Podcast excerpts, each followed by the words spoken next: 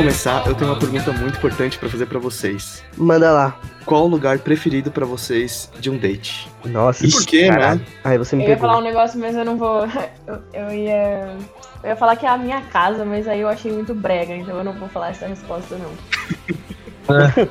Tá bom, vamos colocar assim, um primeiro date, vai. Porque, por exemplo, a, a Manu e a, e a Diniz namoram, né? Eu vou lá. Uhum. Primeiro date. Nossa, meu foi num shopping. Eu não tive um primeiro date, tá? Eu só beijei o meu melhor amigo, não foi Seu planejado. colega de trabalho. Meu colega de trabalho, eu só dei, eu lasquei um beijo nele. E, quer dizer, sabe qual foi meu primeiro date? Eu chamei ele pra descolorir o cabelo na minha casa.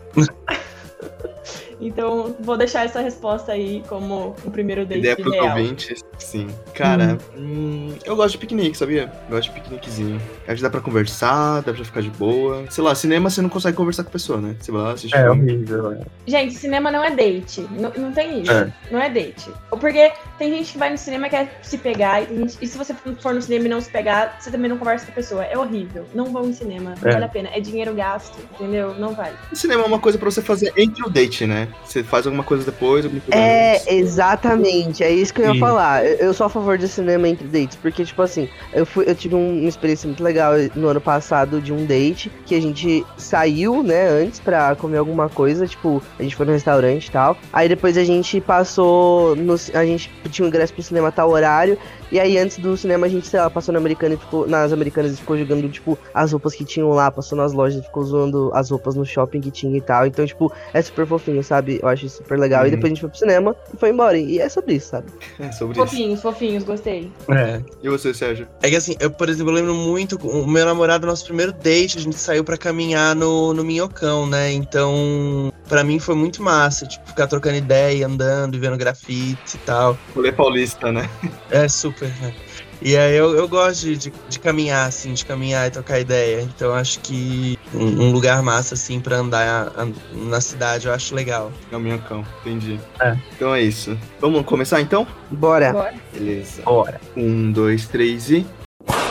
Bom dia, boa tarde ou boa noite, entusiastas de plantão. Aqui quem fala é o Fernando Schoit. Oi, galerinha, tudo bem? Aqui é o Tito, como vocês estão? E hoje temos três convidados. A primeira é a estudante de design que participou com a gente no episódio mais famoso aqui, o quadro mais famoso, que foi o Chaves da Disney. E o último que participou Saudades. foi o de Friends, eu acho. Manu Forte.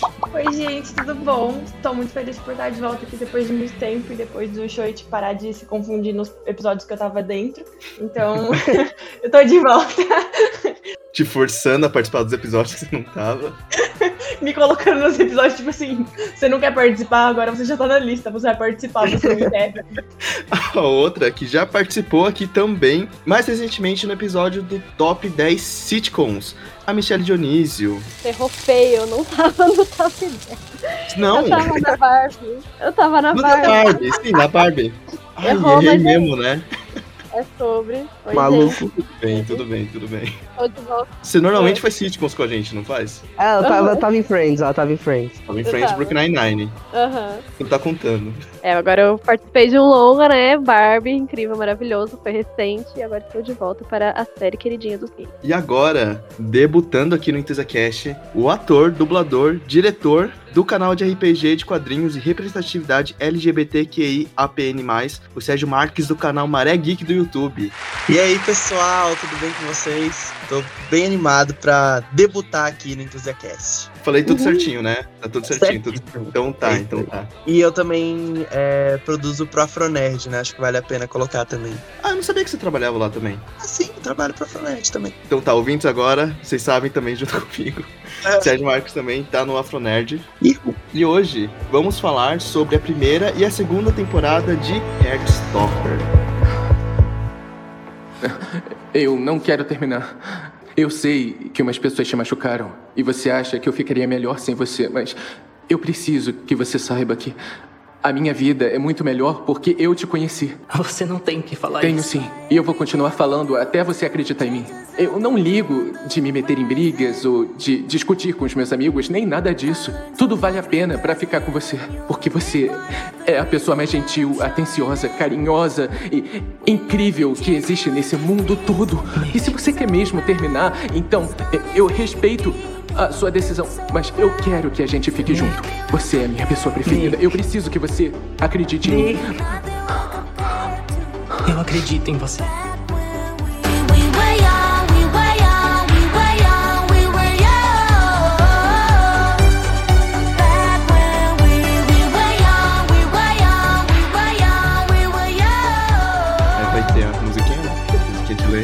Acho muito bom o negócio de edição. Calma aí, gente, musiquinha, um momento. Legal que a gente não precisa fazer o silêncio, né? Mas é só o. A música passa assim na sua cabeça, o trecho, né? Enfim. Sinopse: Charlie e Nick descobrem que sua improvável amizade pode ser algo mais profundo, ao mesmo tempo que- em que se apaixonam. Os dois precisam lidar com as dificuldades da vida escolar e amorosa. Bem, gente, eu acho que a gente já pode começar falando que julho foi o mês das mulheres com Barbie. E também um pouco, um pouco pros gays, né? Mas mais, muito mais, obviamente, muito mais pras mulheres. A gente teve essa discussão lá no, lá no, lá no podcast sobre o episódio, mas enfim. E também dos otários pra Oppenheimer, mas esse daqui tá sendo o mês dos gays, né? Vermelho, branco, sangue azul, Heartstopper. É, foi anunciada também a terceira temporada de Young Royals aí pra logo logo. Então acho que esse tá sendo o mês, do, o mês de, de ven- de- dos gays vencerem, né? E é muito sobre isso. E com homofobia zero, graças a Deus. Você realmente odeia o Nolan, né, cara? mas é óbvio. Não tava claro, não tava claro ainda, Ah, é por isso que a gente nunca falou do Nolan aqui no IntoTheCast. de fato.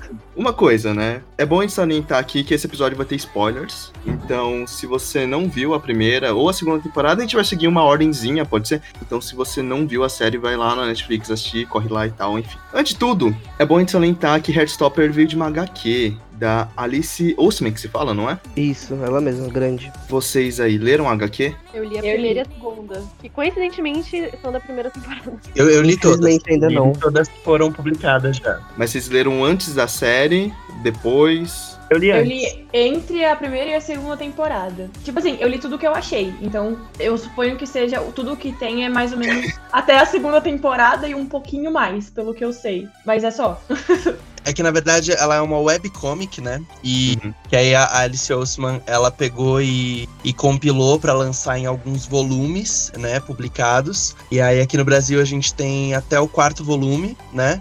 É, se eu não me engano, lá fora também ainda não foi lançado o quinto volume. Tem mais histórias no, no Tapas, né? No lugar onde você vê o, o web, o- a webcomic dela. Tem mais capítulos já, só que eles ainda não foram publicados, né? É, e que aí ela tá, tá encerrando já. Ela teve, ela passou por um processo, por um hiato, né? Da, porque começou a produzir a série e tudo mais. Ela tava bem sobrecarregada e aí ela pediu pra, pra fazer um breve hiato, mas agora tá terminando de escrever a historinha do, do Heartstopper que ela lança online. É, vai até. é, eu acho que vai até o 5 ou 6, mais ou menos. Não, até, perdão, até o 6 ou 7, né? Que ela Sim. quer terminar. Isso.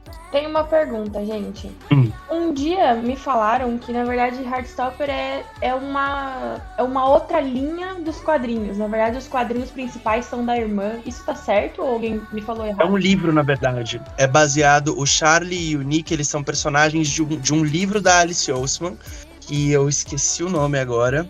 Mas que é um livro em que a personagem principal é a Tori, é a irmã do Charlie. Grande cara. É um spin-off que ela quis escrever sobre como o Charlie e o Nick se conheceram, né? Tipo, como eles eram um casal é, já é, consagrado, né? Tipo, dentro da história. Aí ela quis escrever esse spin-offzinho em quadrinhos, porque o, o livro da Tori é um, é um romance, né? É, uma, é em prosa. Pô, que legal. Algum de vocês leu já esse livro? Não. Infelizmente ainda não. Não cheguei a ler também. E outra coisa também é que tem vários spin-offs, né? Tem o, o Rádio Silêncio também, que é um, um, um spin-off que conta a história de outro personagem que é amigo do Charlie, né? Então a Alice, ela deu uma expandida nesse Heartstopper verso, né? Se a gente, se que a gente Aham. pode chamar desse jeito. O que é muito legal, muito legal. Muito. É que nem o que foi feito com o Love Simon, né? Por eu ia exemplo. falar isso, é. o Love Story. Love Simon, Love Victor, dos 27 Crushes de Molly, Love Creekwood e várias outras histórias, né? É, eu li o Love Simon, né? Eu assisti o filme também, mas eu li o livro. E, cara, eu gosto bem mais do Heartstopper, assim.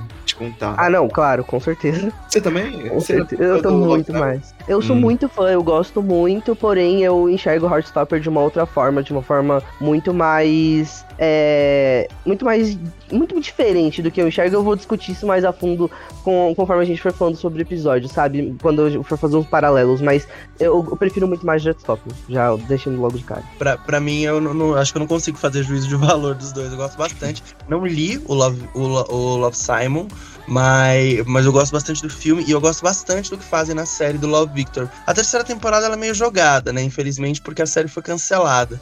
Mas as duas primeiras eu, eu acho que tem uns méritos muito interessantes, assim, de, de tratamento de, de questões do, do pós-primeiro beijo, né? De como que são essas histórias, esses afetos adolescentes gays, assim. Eu acho bem interessante. Nossa, eu concordo muito. Tanto que eles criaram um filtro no TikTok, né, pra fazer sobre séries LGBT, qual que é a sua preferida e tal, aquela que você vira a cabeça. E, gente, teve uma Hum. hora que tá- era tipo Love Victor e Heartstopper. Eu fiquei tipo, eu não, eu não consigo fazer isso. Pra mim acabou. Acabou o vídeo, já era. já deu. Não dá pra mim. Eu não consigo escolher entre os dois. Eu amo muito essas duas séries. Eu adoro a forma como eles abordam os pontos, né, de ser gay na adolescência. E todos esses Aham. pontos. é, a descoberta, né, de alguns personagens também. Isso é muito importante. e Muito legal. E tratar de forma leve, né? Isso que é uma Exato. parte importante. Exato. Eu percebi, eu percebi assistindo Love Victor que eu nunca tinha visto sendo abordado em lugar nenhum a questão de como é ser gay e perder a virgindade na adolescência, sabe? Confrontar essa questão, vou perder a minha virgindade, tipo,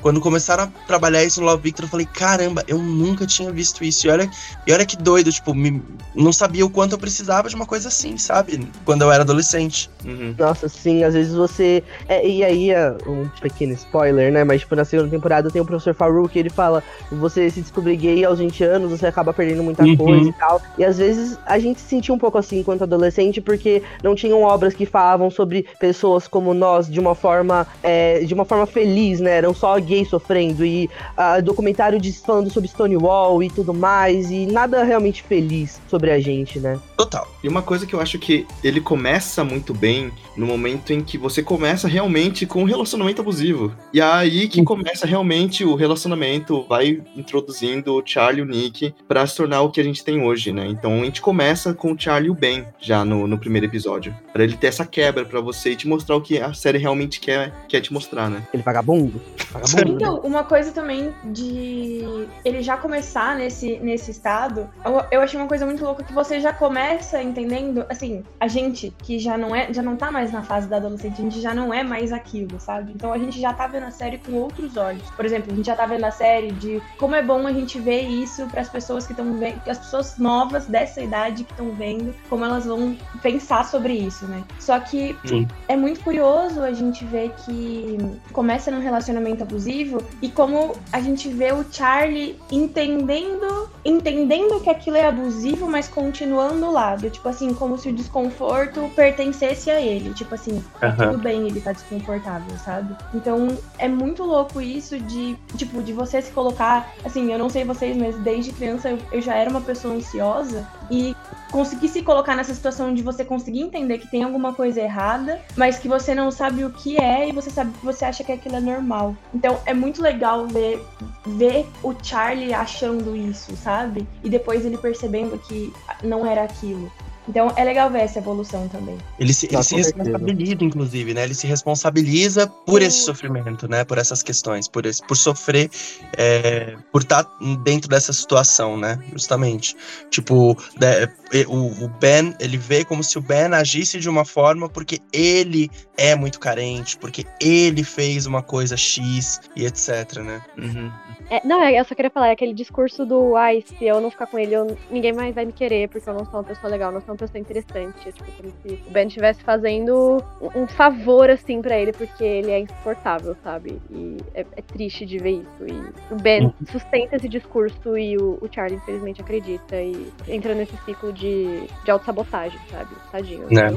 Perfeito. E todo esse ponto, a gente tem muito isso, muito isso bem visível pra gente, porque é contado, né, que ele se assumiu em um ano antes, né, quando ele tava no nono ano, quer dizer, ele foi assumido, né, falaram, começaram a Uhum. espalhar que ele era gay e tal. E ele sofreu muito bullying por conta disso, né? E aí você tem isso, essa questão do bullying, essa questão de ser julgado pela sociedade quando você se assume, junto com todas essas questões internas do próprio Charlie, né? Que foram também muito mais agravadas por conta do bullying e dessa reação social que aconteceu depois dele ter sido assumido, sabe? Então acho que todos esses pontos somados levaram a ele a ele essa relação tóxica com o Ben, sabe? De eu preciso dele porque senão ninguém mais vai me querer. E o Ben até chega a falar uma coisa dessas, né? E ele vai percebendo aos poucos como isso é tóxico, que nem a, a Manu falou, e, e como isso é desconfortável, né? E até que chega um momento que não tem como mais ele esconder co- como isso é errado quando ele vê no primeiro episódio, né? O Ben com a namorada, né? Beijando uma outra garota lá. Então, aí ele percebe que, pô, isso tá muito errado, né?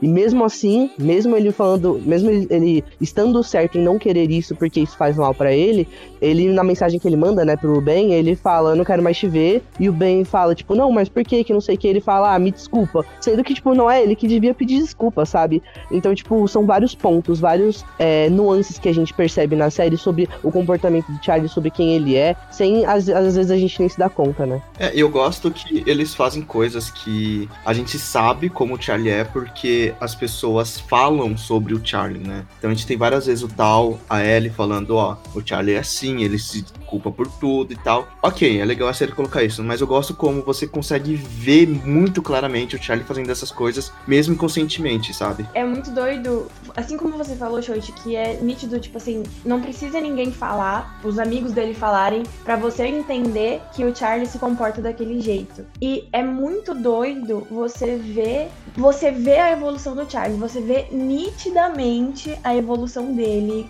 enquanto ele tava com o Ben e quando ele tem um contato com um relacionamento saudável, com amizades boas e como isso realmente muda e como isso molda você e como te faz bem, sabe? Tipo assim, você vê uma, uma, assim, uma melhora significante, assim, pra, da primeira pra segunda temporada, do jeito que o Charlie age, do jeito que ele lida com as coisas que são desconfortáveis pra ele e do jeito que ele lida com as coisas que estão erradas e que sempre estiveram. Então, por exemplo, a questão, assim, pulando um pouco, óbvio, a gente vai falar um pouco da primeira temporada ainda, mas pulando um pouco o jeito que ele consegue tratar o Ben e o Harry na segunda temporada, que ele fala que não, que eles não vão entrar e que não é pra chegar perto deles, porque ele não merece isso, ele é melhor, entendeu? Não- ele não precisa disso. Pra você ver a diferença dele se desculpar por uma pessoa daquelas e ele, ele mudar e, e ele estar num, num ponto da vida dele que é bom, em que ele tem plena noção e ele consegue dizer pras pessoas que fizeram muito mal a ele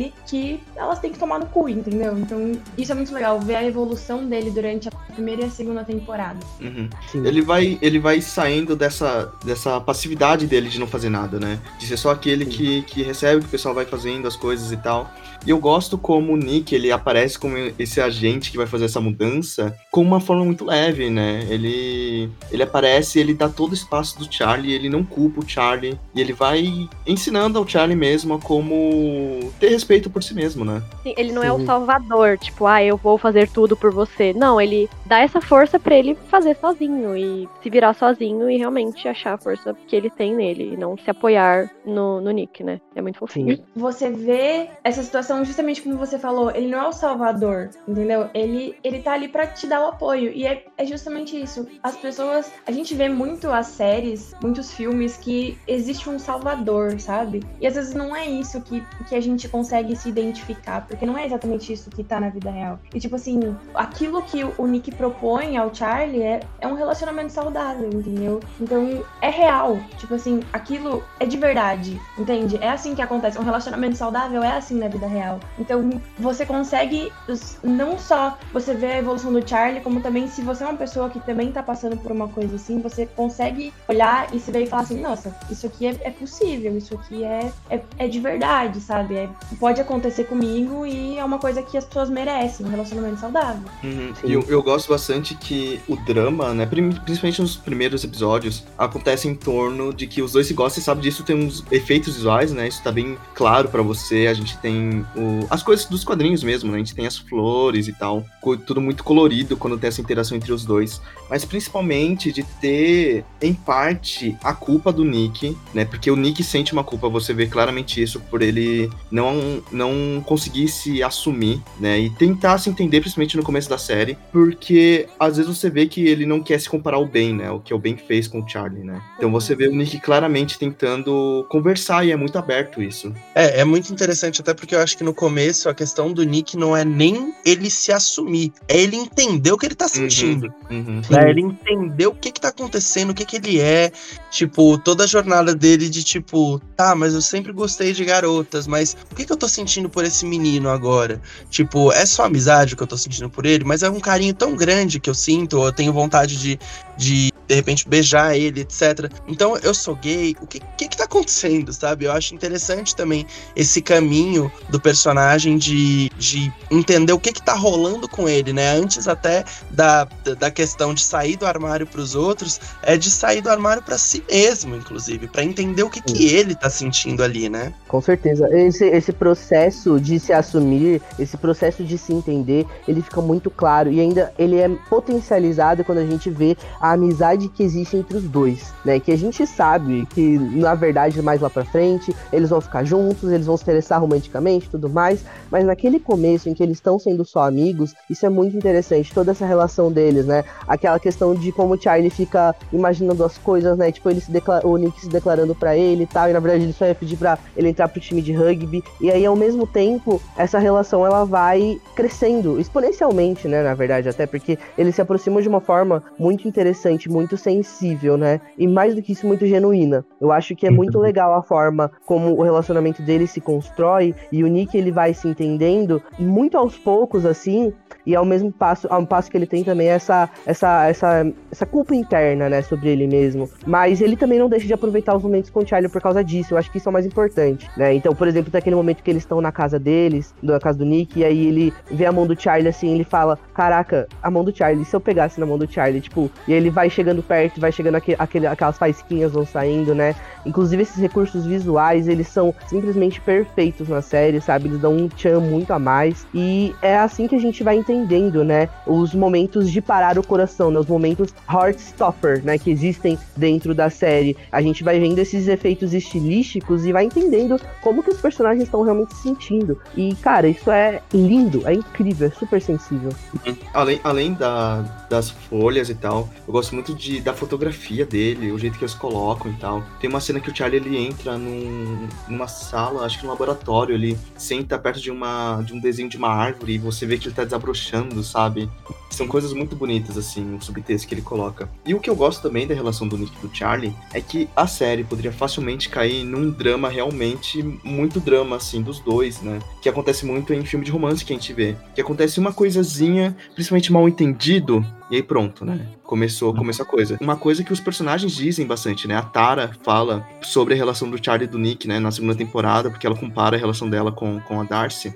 Que os dois se abrem muito, eles conversam muito. Então a gente tem aquele momento na festa em que o Charlie vê o Nick conversando com a Tara. E aí ele se afasta, fica mal. E nesse momento, poderia realmente puxar-se uns três episódios pra resolver esse conflito. Mas não, Sim. o Nick vai lá e conversa e pronto, acabou o problema. Eles resolvem ali, entendeu? Eu acho que isso é uma das coisas mais incríveis que essa série propôs, que é justamente o que eu falei, é o real, entendeu? Tipo assim, aquilo não vai gerar um super drama, não vai gerar aquele conflito, aquele mal entendido que você fica três horas assim falando pra televisão, mas ele não quis dizer isso, olha pra trás, ele tá atrás de você, sabe coisas assim? Barraca do beijo. ele não é, ele não gera isso, ele não gera esse desconforto, ele gera uma um entretenimento que você tá ali querendo saber o que tá acontecendo porque você sabe que eles vão se resolver, porque eles E são você se identifica com aquilo. Exatamente, você fica assim, nossa, o que ele fez aqui é exatamente o que eu faria. Nossa, Uhum. você não fica bravo com ninguém, você fala, não, esses- eles estão agindo certo. Eu faria isso também. Eu, eu- nesse, nessa questão eu também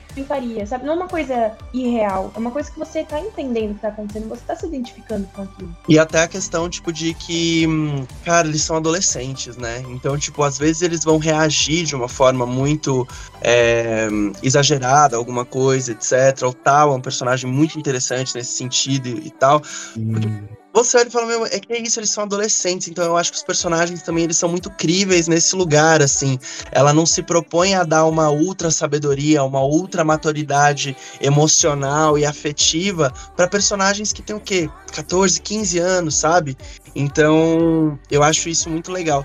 E, e pensando também na é, estruturalmente na série, né? Eu acho que vale a pena comentar da questão do quadrinho, porque muita gente ah, que vem da série para ler o quadrinho se decepciona um pouco, mas eu acho que é porque são estruturas muito diferentes narrativas, né? Eu acho que sempre vale a pena comentar, porque é, a gente lê Heartstopper aqui no Brasil, chegou para nós, primeiramente, como esses volumes, né? Tipo, livros impressos, etc. Calhamaço. Isso que dão uma sensação de um romance, uma história que é pensada, com uma estrutura narrativa e etc, que é algo que não acontece tanto nas webcomics, né? A webcomic é uma coisa que é lançada semanalmente, é, que não leva em consideração virada de página, tem várias questões tipo, do, da estrutura do quadrinho que são diferentes, né? Então é uma história muito mais simples, é uma história que vai focar muito mais no, no Nick e no, e no Charlie. Não tem um grande desenlace, um grande plot twist, um grande negócio, né, para cada volume, porque é uma história contínua, né? Uma história que vai se desenrolando como a vida, né? E eu acho isso muito massa. E eu acho que a Alice Oseman, ela tem. O que eu gosto muito no trabalho dela é que eu acho que ela tem muito nítido para ela o que ela quer com cada personagem, o que ela quer trabalhar com cada personagem. Então, você vê no, na webcomic, no quadrinho, é, bem menos dos outros personagens, né? Tipo, os outros personagens, eles são bem pequenos no, no quadrinho do Heartstopper, mas você já entende o que, que ela vai querer trabalhar com aqueles personagens. Você tem meio que flashes do que, que eles, quem eles são, o que, que eles estão passando e etc. E aí na série, né, que ela escreve os roteiros também, aí na série ela faz esses personagens secundários brilharem, né? Tipo, ela, ela realmente dá espaço para eles. Eu acho que por isso que entra também esse negócio que vocês estão falando de. É, de, ai, podia ser três episódios no mal entendido dos dois. Mas não, ela não usa isso porque ela usa de uma forma muito inteligente os 30 minutos de cada episódio. Porque além das questões do Charlie e do Nick, ela coloca a Terra, ela coloca a El, ela coloca o Tal, tipo, vários outros personagens com outros arcos narrativos. Então eu acho muito brilhante a gente poder ver em uma temporada, por exemplo, na primeira temporada ou até na segunda. Na segunda agora eu acho que mais ainda, como todos os personagens têm um arco de temporada e bem trabalhado, sabe? Nossa, com certeza. Eu acho que isso é um ponto de grande diferença, assim, né? Porque a gente tem o desenvolvimento do Nick e do Charlie e deles enquanto casal, e já são três desenvolvimentos diferentes aí, né? Muito bem feito, muito, muito bem feito. A gente depois tem a evolução da El e do Tal, da Tara e da Darcy, da, do Isaac e da Imogen, e até mesmo do, de personagens que nem o Ben, sabe? Então, tipo, eu acho que todo esse trabalho que a Alice fez dentro do roteiro, ele tá impecável, tá muito bom. Tipo, ela conseguiu trazer esse desenvolvimento pros personagens e pras relações entre eles, né? Então a gente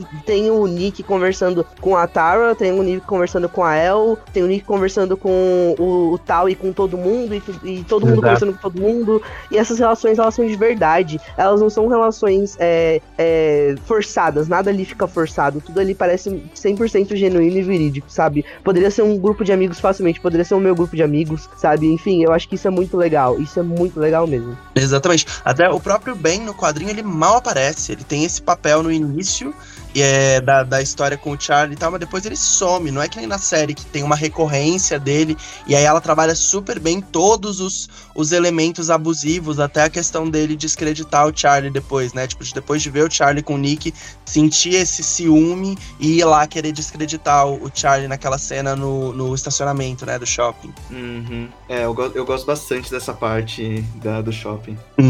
Nossa, essa parte do shopping, eu juro pra você, velho. Tudo que eu queria era só dar um socão assim na cara do Harry e do Ben, sabe? Era só o que eu precisava pra ser feliz. Então, mas uma coisa que você comentou, eu gosto muito do personagem do Tal, assim. O Tal, ele tem um, um, um desenvolvimento muito, muito legal, assim, porque eu acho que todo mundo conhece um Tal na vida, assim, sabe?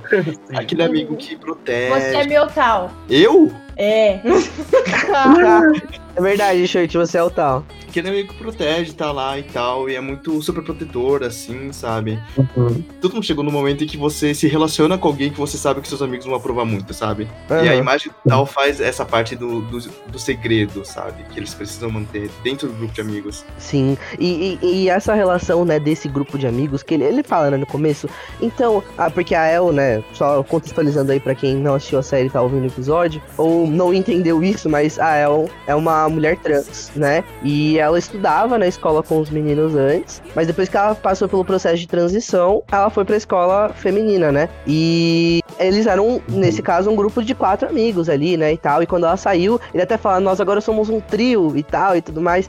E, e isso é, é muito interessante, como a gente vê a dinâmica deles quatro funcionando. No começo, no meio, no fim de cada temporada, porque é uma dinâmica que ela só vai se intensificando. A gente só vai gostando cada vez mais de ver eles quatro ali juntos. E eles têm uma relação muito bonita, sabe? Essa amizade é verdadeira. A gente sente isso de verdade, do fundo do coração. E quando a gente vê o quadro do Safe Place da El, né, na segunda temporada, gente, aquilo lá é lindo demais, não tem como não, sabe? É muito lindo, muito lindo. E, e eu gosto, inclusive, de, de uma. De, de colocar em xeque também essa preocupação do tal, sabe? Porque é isso, tipo, esse, essa preocupação dele, essa vontade de proteger, ela também pode ser sufocante.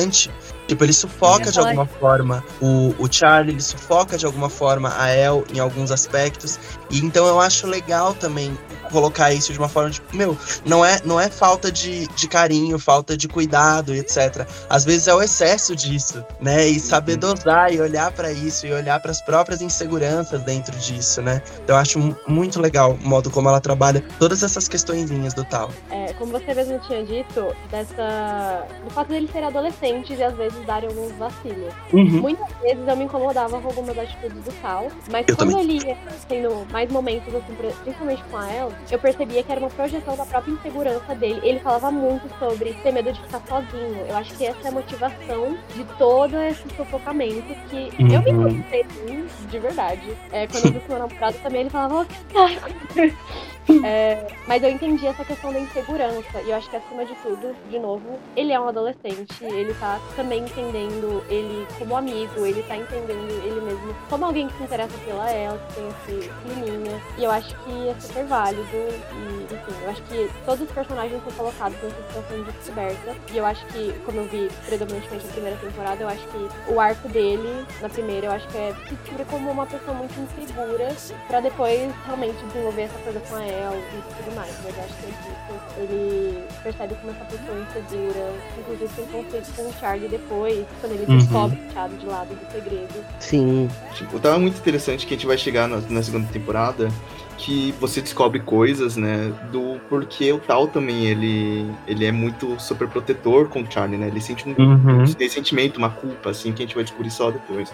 É, e não só tudo isso, né? O Tal é um personagem bastante profundo, como vocês podem perceber, né, que pelo que a gente tá falando aqui. Mas tem também a questão dele com o pai dele, né? O pai dele faleceu quando ele era novinho, ele tinha 10, 11 anos, né? Quando o pai dele faleceu. E desde então ele ficou com essa questão de, tipo, é, tenho medo das pessoas irem embora e tudo mais. Então são várias camadas de um personagem que é extremamente complexo, sabe? E que quando você assiste sem perceber atenção, sem, sem prestar atenção, perdão, é, essa- esses pontos, você pensa, caraca, que cara chato, mas não. Ele vai tendo uma maturidade, ele vai crescendo enquanto personagem, se desenvolvendo aos poucos na série. E quando chega no final da segunda temporada, ele é um querido, né? Ele é um grande querido, assim. Na, na primeira ele já é, né? Na verdade, eu gosto bastante dele. Por mais que ele tenha esses problemas, assim, né? Ele seja um pouco chato, assim, no começo, mas no geral eu gosto bastante dele. E quando chega no final da segunda temporada, você fala, caralho, velho, que bom que deu tudo certo pra ele também, velho. Ele merece, ele é foda, né? E inclusive eu adoro a mãe dele, só falando aí, ela é legal. Mas o bom a gente ver que na primeira temporada é muito mais da Ellie descobrindo que gosta do Tal, né? Sim, com certeza. Mais tempo juntos por causa do que o Charlie agora tá com o Nick. Nossa, com certeza. Inclusive, eu acho que a- a- o desenvolvimento da El na primeira temporada, junto com a Tara e a Darcy, eu acho que são coisas assim que andam muito emparelhadas, né? Porque a El, ela consegue ter, ter essa aproximação com novas pessoas, né? A ela falou sobre mudanças, né, pro tal. E ela passa por esse processo de mudança é, na vida dela, tanto por conta da transição de gênero e tanto por conta da, da mudança de escola, a mudança dos grupos de amigos. a- a- então ela tá inserida em um processo cheio de mudanças, um momento tão, tão é, pesado, em que tantas coisas estão acontecendo, né? Eu quero dizer nesse sentido. E Uhum. ao mesmo tempo ela consegue ir entendendo esse processo de que isso também tá mudando, esse sentimento pelo tal também tá mudando, sabe? E que tá tudo bem com isso. E eu acho que isso é, um dos, é uma das coisas assim mais sensíveis também que Heartstopper traz pra gente. Porque muitas vezes a gente tem esse, esse, esse tipo de dúvida, né? No meio de tanto caos que tá na nossa vida e tal. E às vezes a gente não consegue entender tudo. E, e que também tá tudo bem, né? Mas a- o bom é que a gente vai, é, por meio de, às vezes, pessoas de fora, a gente vai entendendo sobre isso. É por isso que a gente traz essa mensagem tão legal também sobre os amigos e tal. Sobre entender e, e os nossos amigos também nos ajudarem a nos entender. E na segunda temporada ela crescendo, né? Indo pra faculdade. Ah, sim. Aí a gente É, é que eu não sei como, como acontece nos quadrinhos, né? Mas eu tô com uma pontada no coração pra uma possível nova temporada de deles irem na faculdade mesmo, né? Porque é uma fase que todo mundo passa. assim. Aham. É, no, no quadrinho ainda não chegou esse momento. Um dos spin-offs que Alice Ousman escreveu de, do Charlie e do Nick como em prosa, né, também não é quadrinho, é sobre a, a ida do Nick pra faculdade, né, sobre a preparação do Nick indo pra faculdade, né, esse meio que esse último momento do Charlie com, com ele, assim, antes dessa separação, entre aspas, né, mas a gente ainda não, não, não tá nesse. ne- Não, chegou ainda nessa parte pra eles, assim, eles ainda estão bem na escola. Eu queria só comentar um negócio que vocês estavam falando da El, eu acho muito massa também é, esse lugar de, tipo, colocarem ela, é, ela em relação ao tal, né? Os dois se gostam, etc. Então são personagens que estão sempre em, em contato profundo, né? E eu acho legal, tipo, na primeira temporada acontece bastante isso, que é isso, o tal nesse lugar de eu não gosto de mudança, eu não quero mudança, eu tenho medo de mudança. E a El, que acabou de passar por todas essas mudanças e etc., olhar pra ele, pegar na mão dele e falar, mas assim, mudar pode ser algo bom, sabe? Tipo, mudança faz parte da vida, pode, pode ser algo legal também, né? Então eu acho que é de uma sensibilidade muito grande a autora colocar esses, é, essas duas ideias conflitantes em, é, em relação uma à outra, né? Eu acho isso muito bonito. É, porque muitas coisas são implícitas pro Tal mudar, né? Então, tem primeiro a Uhum. mudança do grupo, né? Ele não quer que o grupo se desfaça quando o Charlie começa a ir com o Nick, aí ele fica assim com quando ela é aprovada, né, na, na escola, e assim vai, né? E, Nossa, gente, uma coisa também sobre, sobre essa mudança, né? Quando, quando o Tal ele aceita essa mudança do tipo assim, não, eu, eu gosto dela e eu quero alguma coisa, tá? Eu, eu sei que eu quero. E aí ele começa, ele muda. E aí ele muda de uma forma que não é a forma que, que dá certo, não é uma forma que ele tá se respeitando. Então também é muito legal ver, ver essa mudança do tipo assim, eu gosto muito da minha melhor amiga.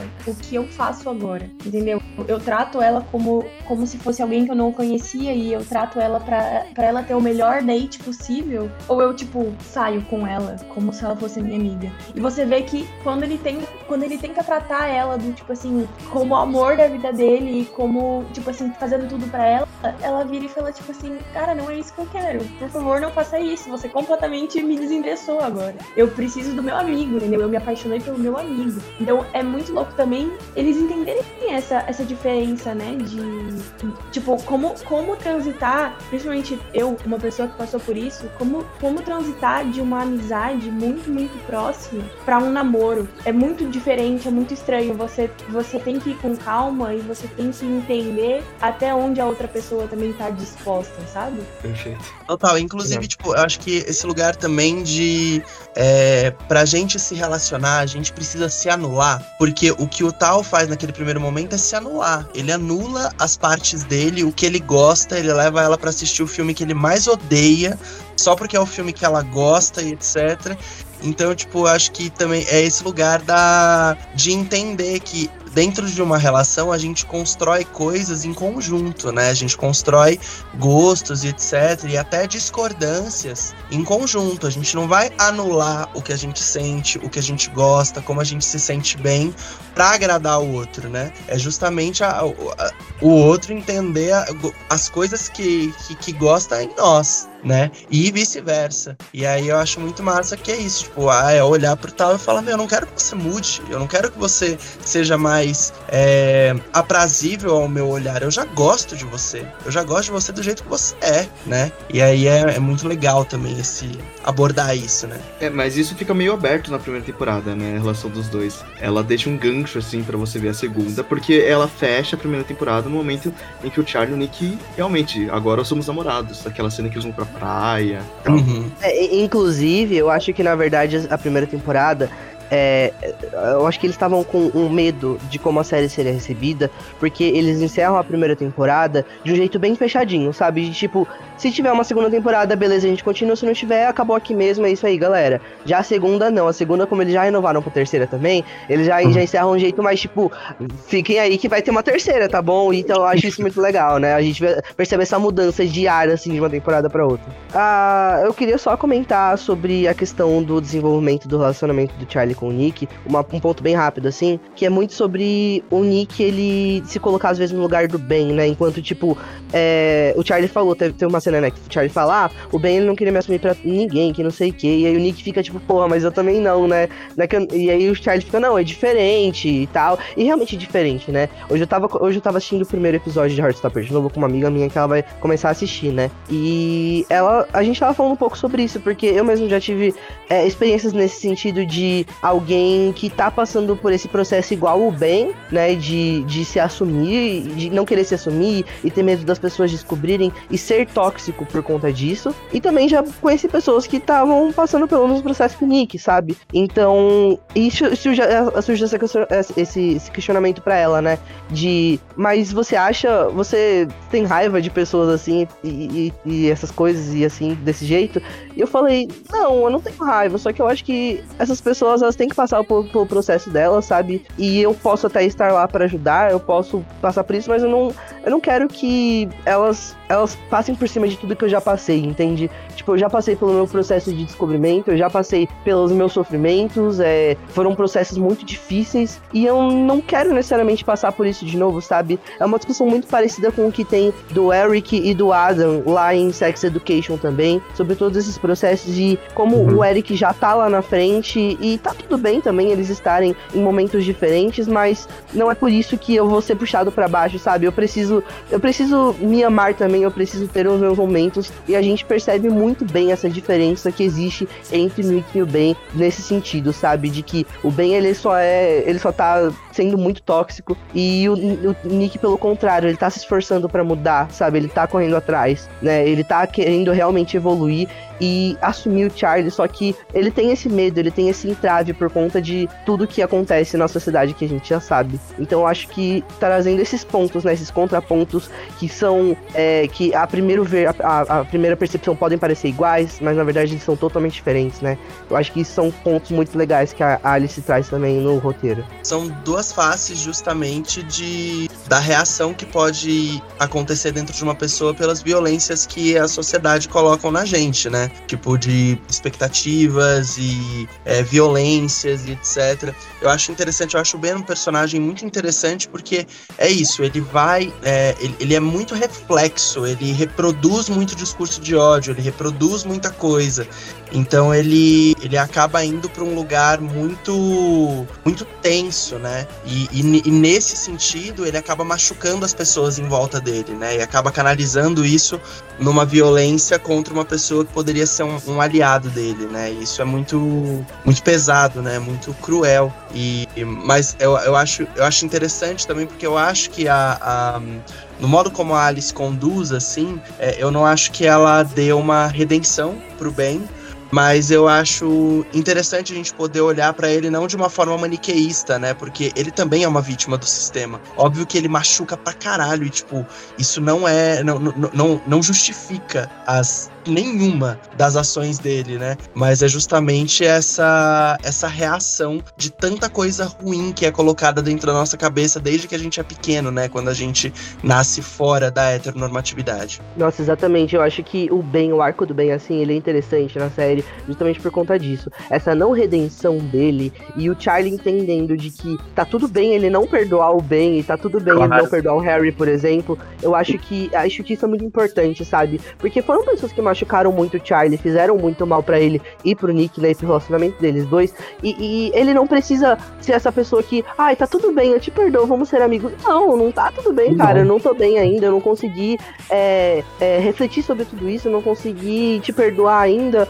E é isso, sabe? Eu não quero você na minha vida, sabe? E foda-se. E é isso que a gente precisa, sabe? Entender que não tá tudo bem a, a gente assumir e deixar esse- essas coisas desse, desse jeito, do jeito que elas sempre são, sabe? Não é legal você ouvir uma piadinha e falar, ah, não, é só uma piadinha. Não, não é só uma piadinha, entendeu? É muito mais do que isso. O que tem por trás de tudo isso, sabe? E é a mesma coisa que acontece com o Ben nesse caso. Então por isso que eu acho que o trabalho que ela fez, assim, na segunda temporada, né? Com o Harry e com o Ben de foda-se, eu, não quero vocês na minha vida, foi perfeito. Gente, uma coisa também, tipo, só voltando rapidinho ali pra, pra essa situação toda do Nick do Charlie do Ben. Eu, vocês falaram bastante do Nick, da, da culpa do Nick e tudo mais, mas eu também, gente, quando eu vi a primeira vez, eu fiquei, assim, encantada de olhar e ver aquele apoio, sabe, do Charlie, do tipo assim, de justamente o Charlie virar pra ele e falar, mas é diferente, porque é mesmo, porque o Nick a todo momento estava conversando com o Charlie, o Nick, ele,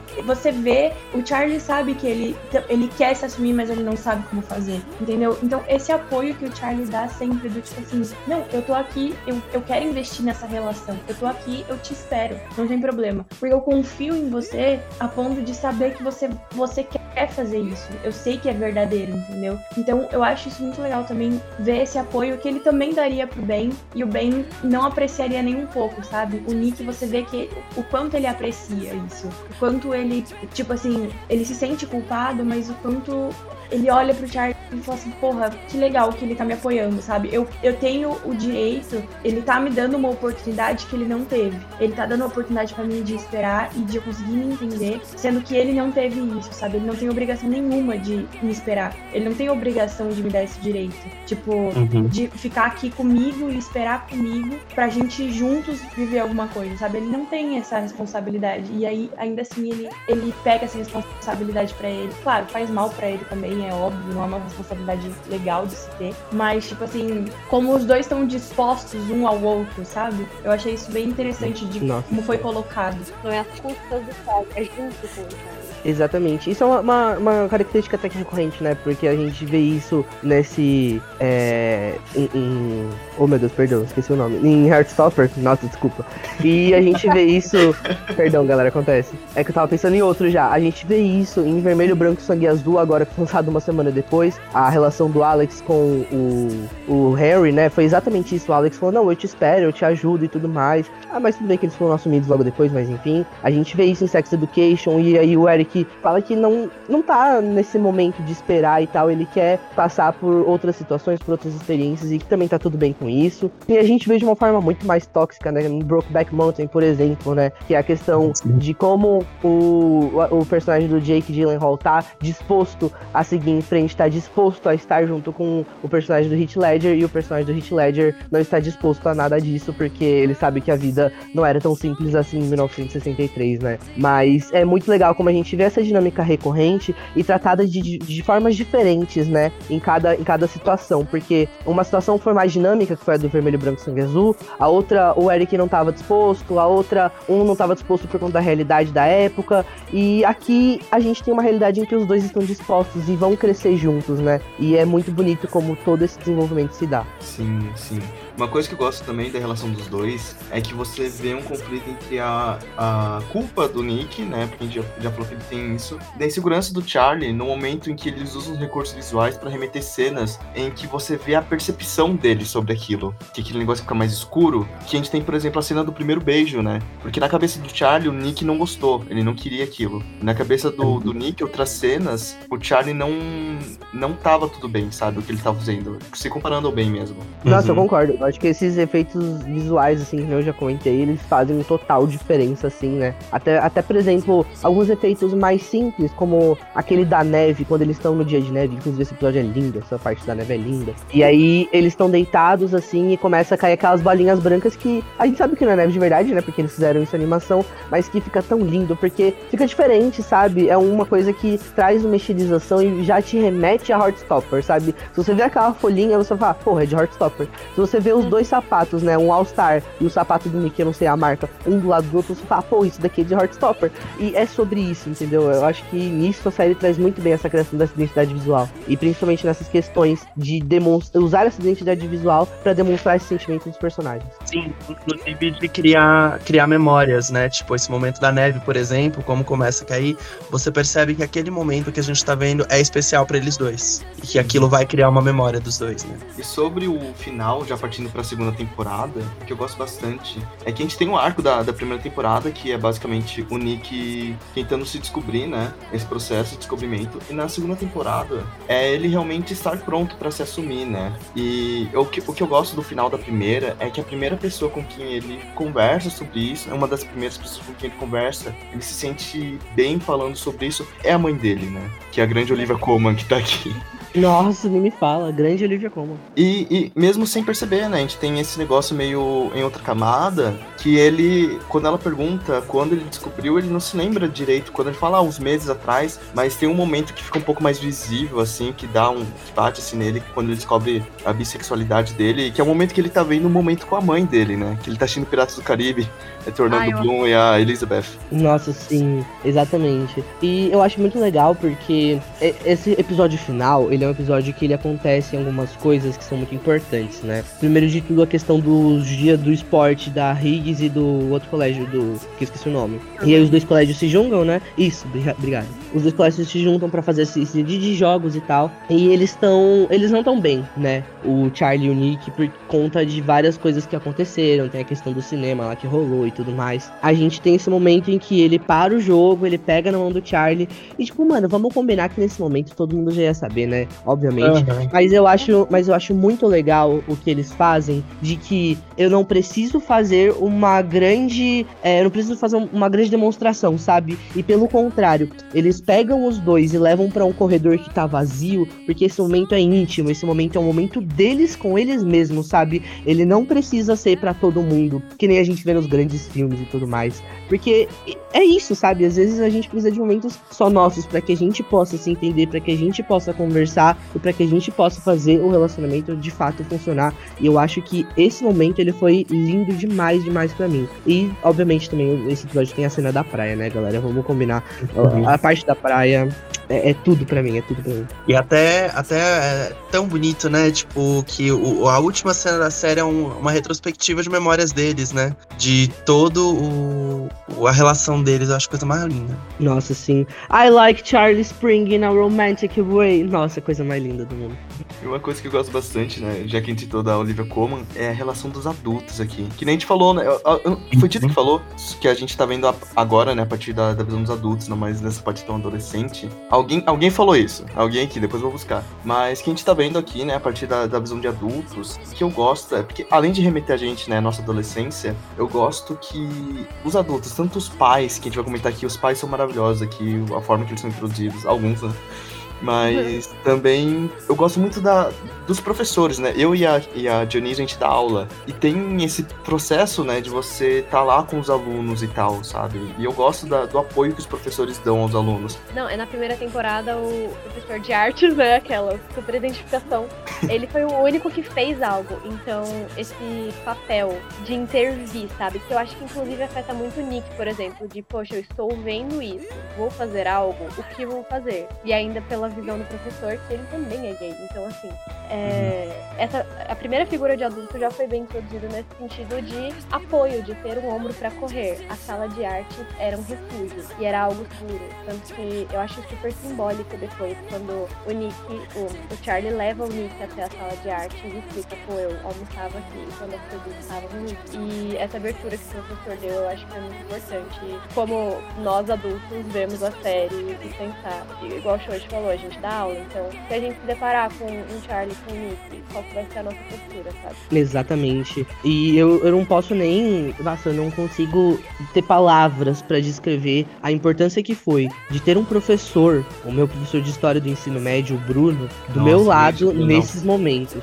Ele foi muito gigante, sabe? Ele me ajudou muito, muito, muito em me entender, em me aceitar e, e seguir em frente, sabe? E falar, isso é ok, tá tudo bem você sentir isso, sabe? Várias vezes, assim, eu me pegava em momentos difíceis, em momentos complicados e a gente conversava, ele via que eu não tava bem, a gente me chamava pra conversar. Eu acho que isso sempre, isso foi uma coisa que fez total diferença, sabe? E tanto o, o professor de artes, a Jai, né, que acho que é a Jai o nome dele, e o Farouk, eles têm um pouco disso também, né? O Farouk muito menos, né? Muito, e aí a gente vai descobrindo e entendendo o porquê de cada um deles, né? Mas eles dois têm isso, sabe? E a gente consegue sentir essa, essa importância, essa diferença que fez na vida do Charlie. Não só os dois, né? O papel do educando também é muito bom a gente ter sobre entender o porquê o aluno tá nisso, né? Não é tipo, o aluno dormiu na sala de aula. Não é só você punir o aluno, é você entender porque o aluno tá dormindo na sua sala de aula, entendeu? Em, em aulas recorrentes. E também ajudar ele nesse desempenho. Então a gente tem uma coisa que eu gosto muito,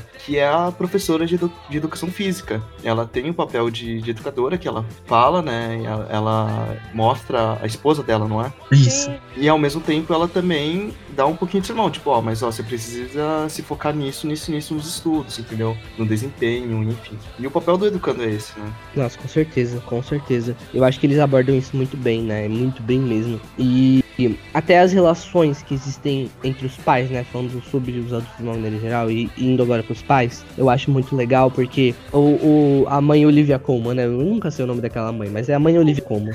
É Olivia Colman. Ela. É Olivia Colman. Ah, ela, ela tem um papel fundamental, assim, com o Nick, porque a gente percebe como ela é importante pro Nick, né? E como se assumir pra quem é LGBT, que é a PN, vai muito mais do que só se assumir pra você e pros seus amigos. O se assumir pra família também tem o peso. E falando isso como quem vive isso e não é assumido por pais. É tipo assumido pra todo mundo à volta, menos, menos pros pais, né? E, e como isso é difícil, como isso realmente acaba sendo um peso, assim, né? E na minha visão, o mais difícil ele fez, que foi contar pra mãe dele, né? E depois na segunda temporada pro pai dele também. E, e como ela recebe isso, né? Como ela é acolhedora. E, e, essa não é a realidade de todo mundo, né? A gente sabe disso e, e é fato que existem pessoas que vão levar isso bem, e pessoas que vão levar isso mal, pessoas que vão demorar pra levar isso. E, e que é, tá tudo bem, acontece, né? Fazer o quê? Não tem muito como a gente lidar com isso, não, as coisas não deveriam ser assim, né? Mas como a gente percebe o quão, o quão importante foi isso, pro, isso foi pro Nick, né? E como você pensa, caralho, poderia, ter, poderia ser eu ali, sabe? E eu particularmente pensei bastante sobre isso, né? Pensei sobre como poderia ter sido eu e como essa cena foi importante pra mim e como eu chorei muito nela. E a Olivia Colman também, diga-se de passagem, ela chorou de verdade, ela se emocionou de verdade, não foi só a atuação magnífica dela. Mas enfim, era só essa reflexão que eu queria trazer sobre essa cena. Uhum. Por mais que a Olivia sempre tenha sido uma querida na série, inclusive quando ele assumiu, ela tinha essa esse preconceito de falar, ah, logo você vai achar uma menina aí que te interessa, quando o Nick conta sobre o caso da Imogen, né? E assim, é, todas essas coisas que a gente constrói e acaba reproduzindo, mas que seja por mal, porque fundo ela não sabia.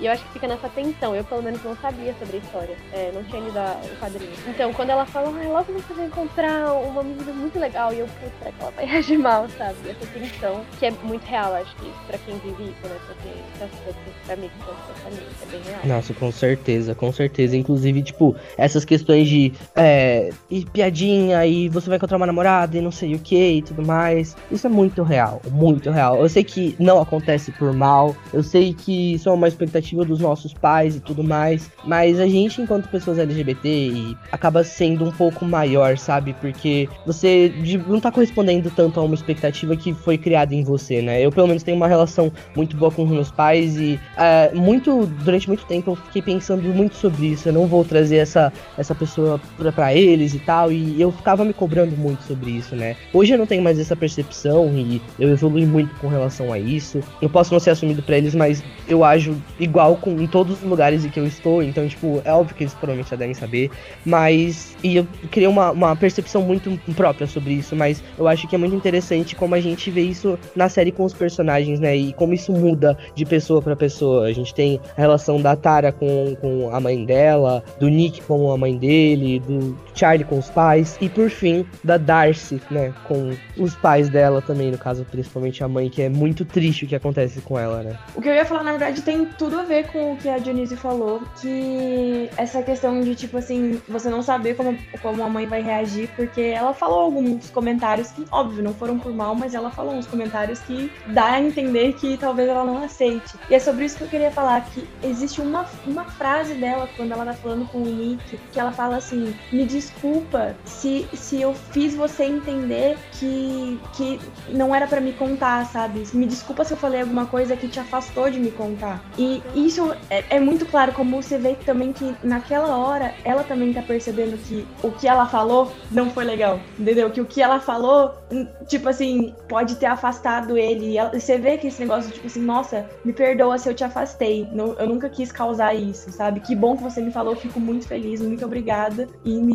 desculpa. Então, isso também é Ah, muito é bom sensível. Então, é tipo, é, é muito sensível isso, sabe? Dela também perceber e ela também ver que, nossa, me desculpa se eu, se eu fiz alguma coisa que fez você pensar que você não podia me contar. E uma coisa, já pulando pra cá, que eu gosto muito da parte de Paris. Gosto Nossa. muito quando os personagens, personagens britânicos amam Paris. Tem sempre em série adolescente isso, né? Excursão pra Paris. Tópico. Nossa, é muito bom, é muito bom. Toda essa sequência, são três episódios, se eu não me engano, né? Esses três episódios, eles são incríveis, incríveis. Uhum. Eu tava comentando ser só um, assim. É Sex Education foi um só, não foi? Foi um, dois, alguma coisa assim. Tem Foi, foi, acho que também, dois. né? Mas o Sex Education é mais longo. Mas É. esse aqui pega basicamente quase toda a temporada, né? Graças a Deus, graças a Deus. Nossa, tem momentos lindos, assim, sabe? Momentos lindos, eu acho, e aí eu posso falar, né? Momentos lindos tanto é, de, de emoção com relação dos personagens e tudo mais, quanto momentos lindos de fotografia, momentos lindos de realmente, caralho, olha que, que linda essa imagem que eu tô vendo, sabe? Tipo, por favor, coloque mais isso na minha cara. E é muito sobre isso, né? Tem momentos assim muito fofos, tipo, mano, eles estão no. no eles estão no, no museu e aí o, o Charlie começa a falar. O, perdão, o Nick começa a falar em francês com o pai dele, o Charlie fica todo bobinho, tipo. Monamu. "Caraca, Mona, não, esse Monamu, meu filho, esqueça, eu perdi tudo, eu derreti quando eu ouvi isso, tá bom? Eu derreti. E virou a minha foto de wallpaper também do celular. É apenas isso. Cara, e acontece muita coisa em Paris, né? Porque tá acontecendo muita coisa. A gente tem o Ben e a Imogen, a gente tem a Ellie e o, e o Tal, a gente tá tendo o- o Nick Charlie, né? Com distúrbios alimentares e tal. Tem a relação do, do Nick e os pais, e o pai dele, no caso, né? Então tá aco- acontecendo muita coisa ao mesmo tempo, assim. A Tara e a Darcy tem que resolver o negócio lá que ela falou, eu te amo, não recebeu nada em troca. É, é bem interessante porque é, eu gosto muito disso, porque, por exemplo, a Tara e a, e a Darcy, elas têm um desenvolvimento muito legal na série. Que, por exemplo, no quadrinho, a, a, a- Darcy, ela já contou pra Tara da relação dela com os pais. Tipo, já tá tudo meio que resolvido entre elas. Isso é só comentado em algum momento, né? E aí eu acho muito legal como na série eles destrincham isso, né? Esse primeiro eu te amo delas, esse é, a descobrindo da relação dela com a família, é bem massa mesmo como é feito. E da Ellie, Ellie e o Tal, né, realmente ficando juntos. Eu achei, a priori, na primeira temporada, que eles não iam ficar juntos e que se ficassem eu não ia gostar, porque eu não tava gostando de como as coisas estavam indo muito, assim, sabe? Mas no final eu gostei, cara. Eu gostei de quando eles ficaram juntos lá em Paris e tal. Eu gostei do casal que ficou.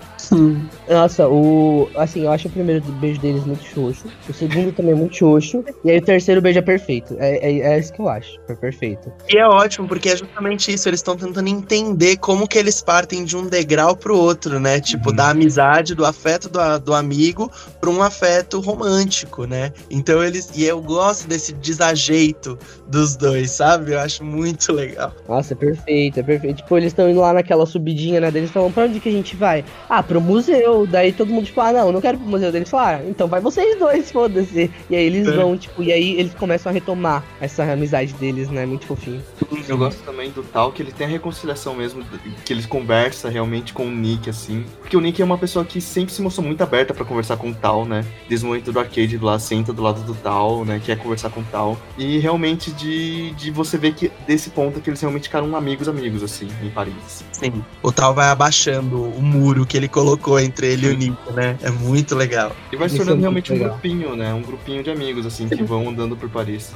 E é legal ver a gente, a gente ver o amadurecimento da série em si, enquanto série, de uma temporada pra outra. De tudo que acontece, a mudança nas paletas de cores, a mudança dos personagens, dos atores, inclusive. É, todos esses pontos, eles são fundamentais pra gente entender que o ponto principal da série, que é sobre mudanças, né? Sobre amizade, é sobre amor, e como tudo isso muda, como tudo isso é fluido, sabe? E, e como é importante a gente ver pessoas reais, né? Ver pessoas que se parecem com a gente. Inclusive, a diversidade na série é muito palpável, né? A gente tem pessoas é, amarelas, brancas, negras, LGBT, tem a cota hétero, né? Pequena cota hétero, porque quase todos os personagens são, são LGBT, graças a histórica. Deus.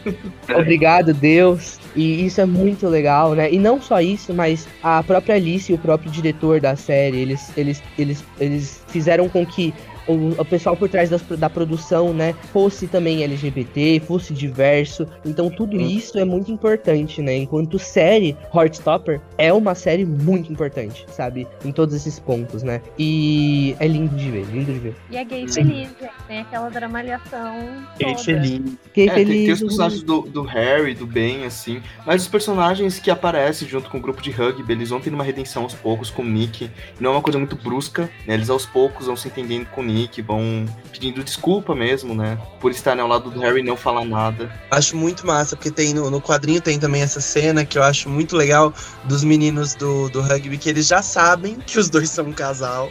E aí eles vão conversar com o Nick, tipo, meio que nesse sentido de tentar fazer ele se sentir à vontade pra falar, não, o Charlie é meu namorado. Aí um deles vira e fala, tipo assim, ah, porque vocês são muito bons amigos, né?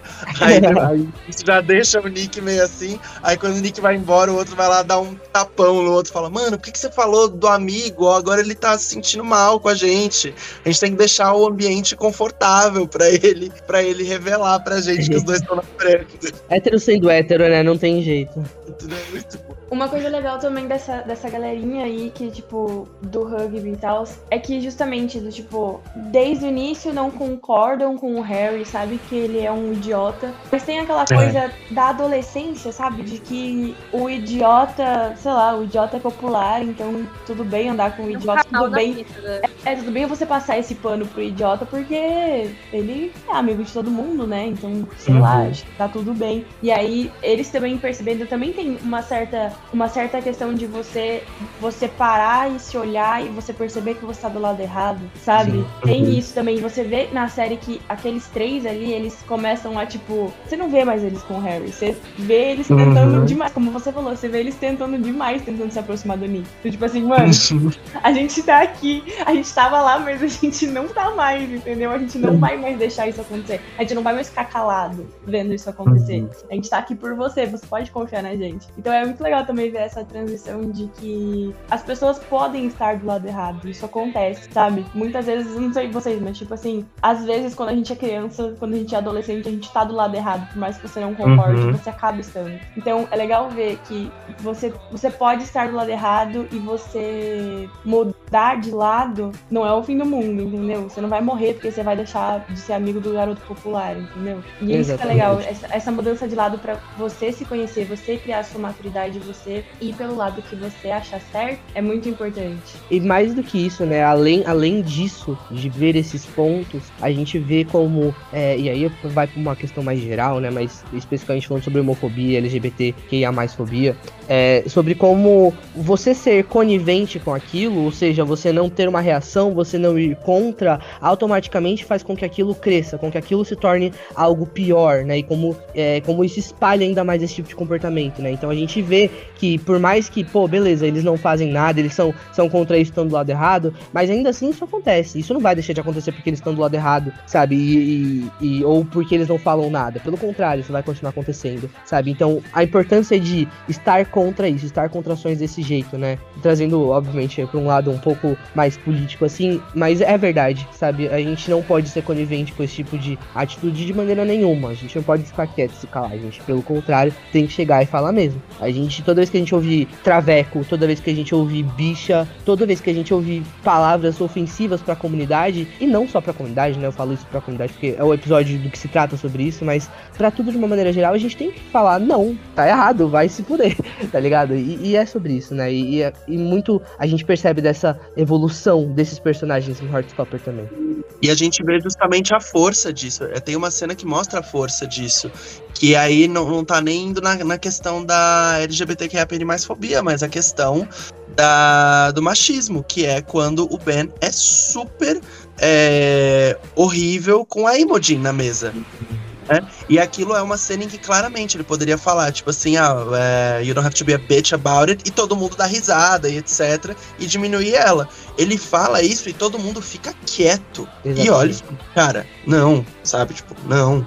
E aí, e é isso, tipo, você vê o tamanho que é esse silêncio que as pessoas colocam na mesa nesse momento, né? Uhum. Faz toda a diferença, né? Total. Só o fato de não deixar o Harry entrar. Que nem a gente tem esse negócio do bem, né? Também, que nem a gente falou, né? Tá- Você pode estar do lado errado, o negócio é você ir pro lado certo, né? Não querendo Uhum. colocar muito, tipo, branco, bran- é, preto e branco e tal. Mas a gente tem esse negócio do bem, porque o Charlie fala: Eu não quero estar aqui pra ver você mudar, mas eu espero que você mude, sabe? Aham. E outra coisa, quando acontece a briga do Nick com o Harry, o Nick também, a primeira coisa que ele fala quando ele briga com os garotos é: Eu não sei porque eu sou amigo de vocês, eu não sei porque eu virei amigo de vocês. E é uma das coisas que ele fala pra mãe dele. E eu gosto muito, voltando pra parte dos pais, né? Porque ele fala isso pra mãe dele, né? Tipo, eu não quero mais andar com eles. E ao mesmo tempo tem a cena do, do pai do Charlie aparecendo bem no momento que ia ter algum conflito com o Ben ali no estacionamento. Que o Charlie dá um Uhum. abraço no pai dele e tudo mais. E a figura dos pais ali, né? Tem aquele negócio das notas e tal, você vê as duas famílias,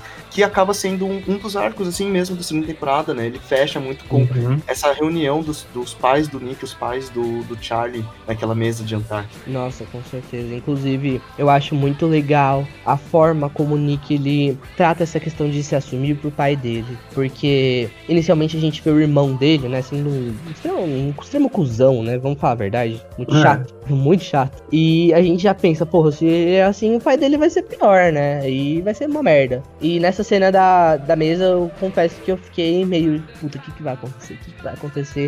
E pelo contrário, o Nick foi lá e falou, e falou, ah, tipo, você nem cuidou de mim, você nem cuida de mim, você nem é presente, eu não dei satisfação pra você, eu sou bi mesmo, esse daqui é meu namorado e você vai se fuder. Eu achei isso genial. E eu achei Sim. legal também a questão de, tipo assim, pô, é um jantar onde tava também a família do Charlie, sabe? Então, toda a questão de você ver os pais do Charlie, tipo, estando ali e apoiando, só que, tipo assim, a irmã também tá ali sabendo o que vai acontecer, sabe? E o irmão do Nick, assim, sendo um completo de um idiota, um completo de um imbecil. E aí ele joga isso na mesa, e aí depois do jantar, até a. Acho que a mãe do Nick fala do tipo, ai, me desculpa pelo, pelo caos, sabe, do jantar. e aí os pais do Charlie, tipo assim, tá tudo bem, não tem problema. Tipo assim, tudo bem, a gente entende, sabe? Isso ia ter que acontecer alguma hora e tudo bem se a gente tava aqui, não tem problema. Então, tipo, é muito curioso, porque justamente essa cena, eu acho que essa série tem muito disso. Muitas cenas que a gente olha e por, pelo. Gente, a gente é treinado a ver, a ver filme e séries e coisas assim. E a gente tá acostumado, quando a gente vai ver um romance gay, a gente tá acostumado com o drama, a gente tá acostumado com os problemas, Uhum. a gente tá acostumado com a rejeição. Então, assim, muitas cenas, pra você ver, aquele negócio dele contar pra mãe, a gente já achava que ela não ia aceitar, sabe? E nessa cena da mesa é um pavor, porque você fala assim, caralho, isso vai acontecer e o pai vai dar um, nossa, um chilique.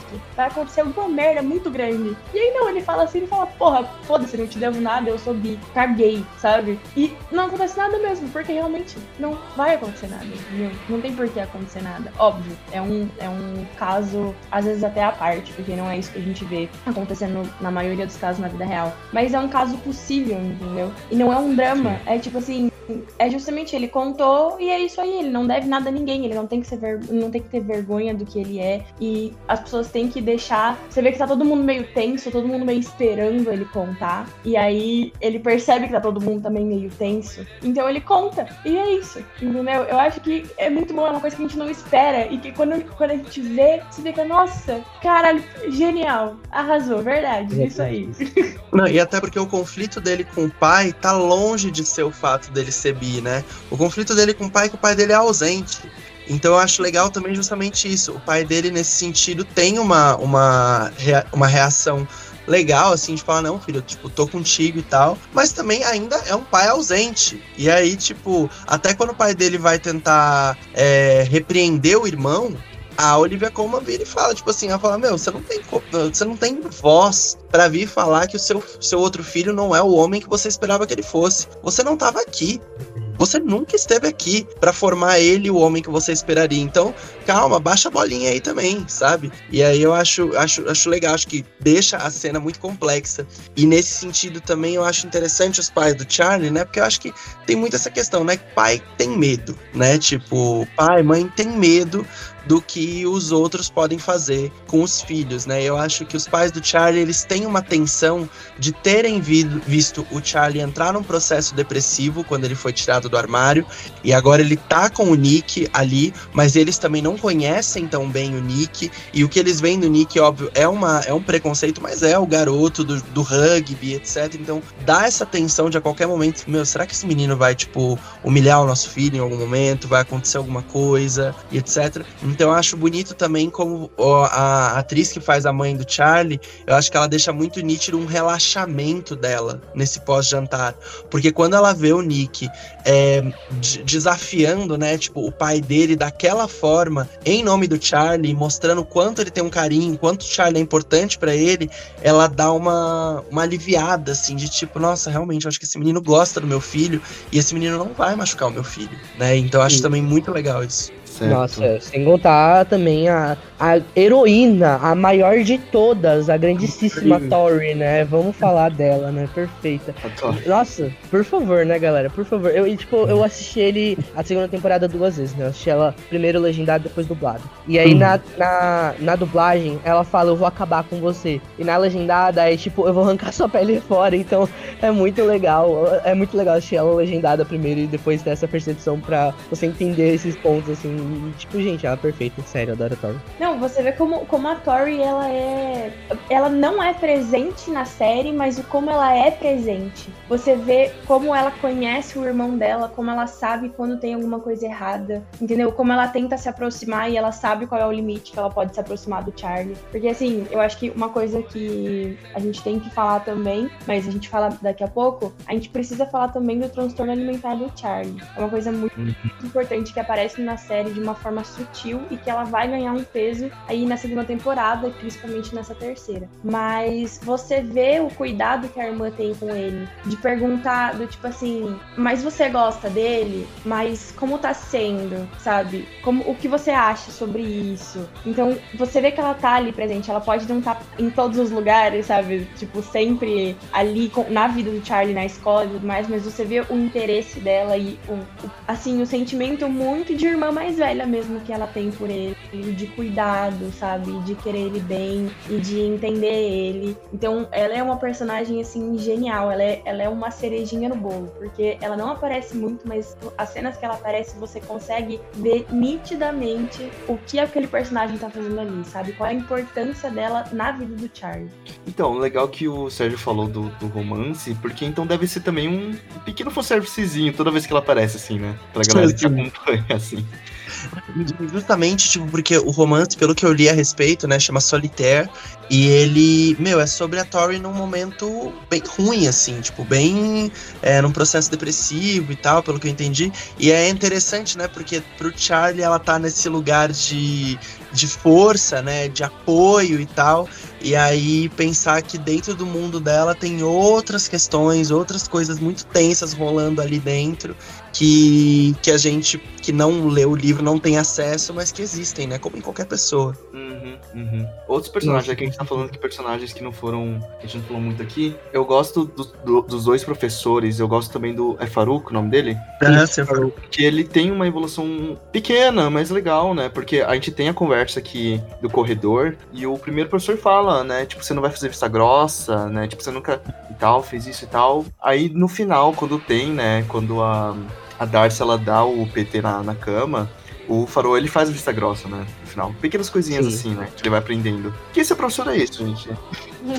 Sim, no final das contas. E, e ele, inclusive, essa, essa questão do corredor eu achei tão legal, porque eu vi muita gente falando sobre a série, como ela. Ai, mas essa série não traz representatividade pros gays, porque a vida dos gays não é tão feliz assim na vida real, que não sei o que. Daí Eu falei, tipo, ela pode Sim. ser, tá ligado? Ela literalmente pode ser. E tem pessoas. E tem muitas, muitas representatividades diferentes, tem muitas histórias ali diferentes, né? A gente tem o Nick, tem o Charlie que passou por um processo de bullying, o Nick que tá se assumindo com o apoio do Charlie. A gente tem o professor Ajay, né? A gente tem o Farouk, que ele conta a história dele, falou que ele só se, só se entendeu como gay depois dos 20 anos. A gente tem o Ben, que passa por todo esse processo, que é um processo mais triste, né? Que a gente mais comumente vê em filmes O LGBT, Isaac, né? como o Ace. O Isaac também como Ace, a El como transgênero. Então a gente passa por todos esses processos, a Tara e a Darcy como lésbicas, então a gente passa por todos esses processos diferentes dos personagens. E isso é muito lindo da gente ver, porque são realidades diferentes, coisas diferentes que acontecem, sabe? E é isso, é isso que é o ponto, sabe? Essa é a diferença de representatividade que a gente tem. Não tem só um tipo, mas são vários. E se você não tá enxergando isso assistindo as duas temporadas de Heartstopper, meu filho, você assistiu errado, sabe? Então, por favor, reassista. Ou não reassista, porque você não vai gostar de qualquer jeito. Então, foda-se você, sabe? Mas, tipo, entenda que tem sim. E a, a- representatividade que ela aparece de várias formas.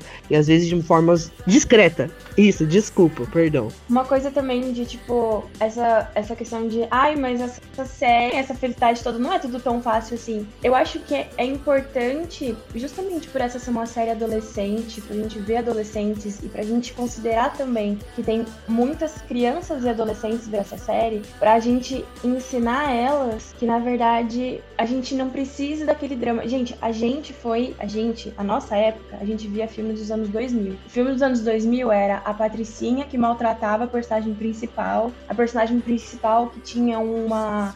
que era, sei lá, de cabelo cacheado e tinha uma super transformação pra ficar igual a Patricinha, entendeu? A gente cresceu vendo essas coisas de conflito. E, gente, quando eu era pequena, a gente tinha. a gente nomeou uma Patricinha na sala, entendeu? E, tipo assim, eu era excluída da sala. Sabe uma coisa assim? E, tipo, A Duffy, The Duffy.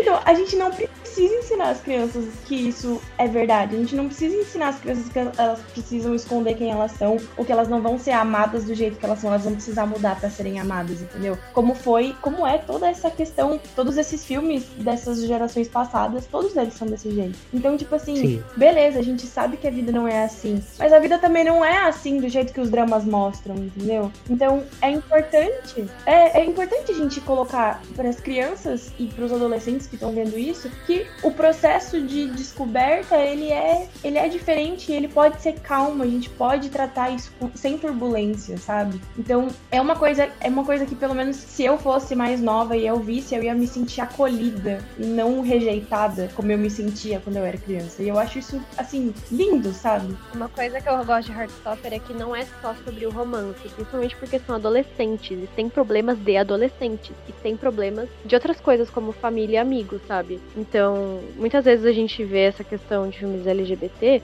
e tem só a questão de se descobrir em relação a outra pessoa romanticamente e não em relação a todo o seu círculo, em, em relação a você mesmo, sabe? E Uhum. não ser esse sofrimento todo e de ser realmente uma jornada que muita gente vive e que é- é muito mais real, porque tem a ver com outras pessoas e com a sua sua própria fase da vida. Tipo, quem é LGBT não é só LGBT. É igual na série, são adolescentes, são, sei lá, pessoas que vão ter que escolher o, o curso na faculdade, tem uma família X, Y, tem irmão que não tem irmão, irmã é legal, irmã é chato. Então, eu acho que é uma dimensão muito maior do que só o tema. Por isso que eu acho que acolhe todo tipo de público que assiste e alcança, porque de certa maneira vai ter uma identificação. Quem é LGBT ou quem tem um amigo LGBT, quem tem alguém que sofre por alguma coisa, sei lá, é, distúrbio alimentar, enfim, eu acho que são várias dimensões e que não fica forçado, mas fica de um jeito Sim. bem real e que todo mundo consegue É. se identificar. E eu acho que tem justamente essa questão de que a gente merece todo tipo de história, né? Tipo, eu acho que a gente tem que entender também quais que são os objetivos, né, que são colocados em cada uma das, das histórias. Eu acho que Heartstopper tem o objetivo de ser uma, uma série acolhedora, uma série é, quentinha, uma série que vai te dar uma perspectiva, porque a gente tem tão poucas, é, são óbvio muito mais do que a gente tinha há 10, 15 anos atrás. Mas se a gente for olhar, sei lá, é, na quantidade de séries que são produzidas hoje em dia e colocar séries que tem personagens LGBTQIAPN+, ainda é tipo uma porcentagem Uhum. ridícula de pequena, né?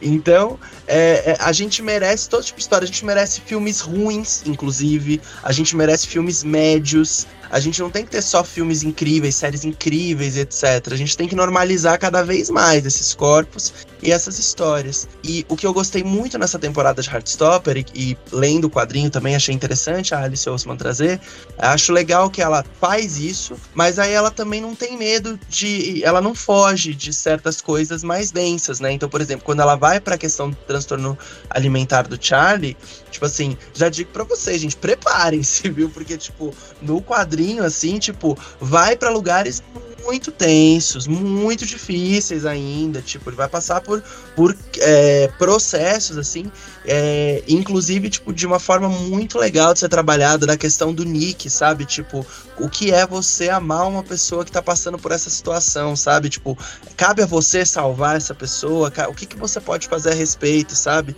É muito legal também como, como ela trabalha, inclusive, eh, os dois personagens, o que tá vivendo isso e o que tá dando apoio, sabe?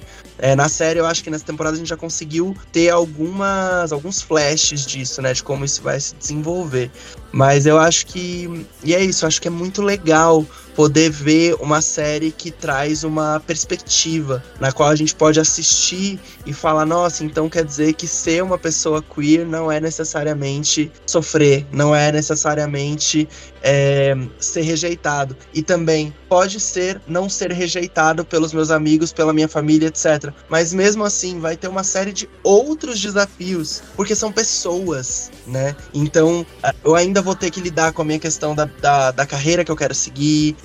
as minhas questões da, da, da escola, as minhas questões dos meus gostos, o que, que eu gosto, o que, que é o meu, qual é o meu futuro, né? Para muito além de só ser aceito pelas pessoas ao seu redor é, pela sua orientação sexual, né? Exatamente. E em filmes é tão comum, né? Principalmente de 10, 15 anos atrás, a gente ver a pessoa LGBTQIAPN+, apenas como isso. É, ela tá lá por quê? Porque, ah, porque ela é isso. E não, nós somos muito mais do que isso.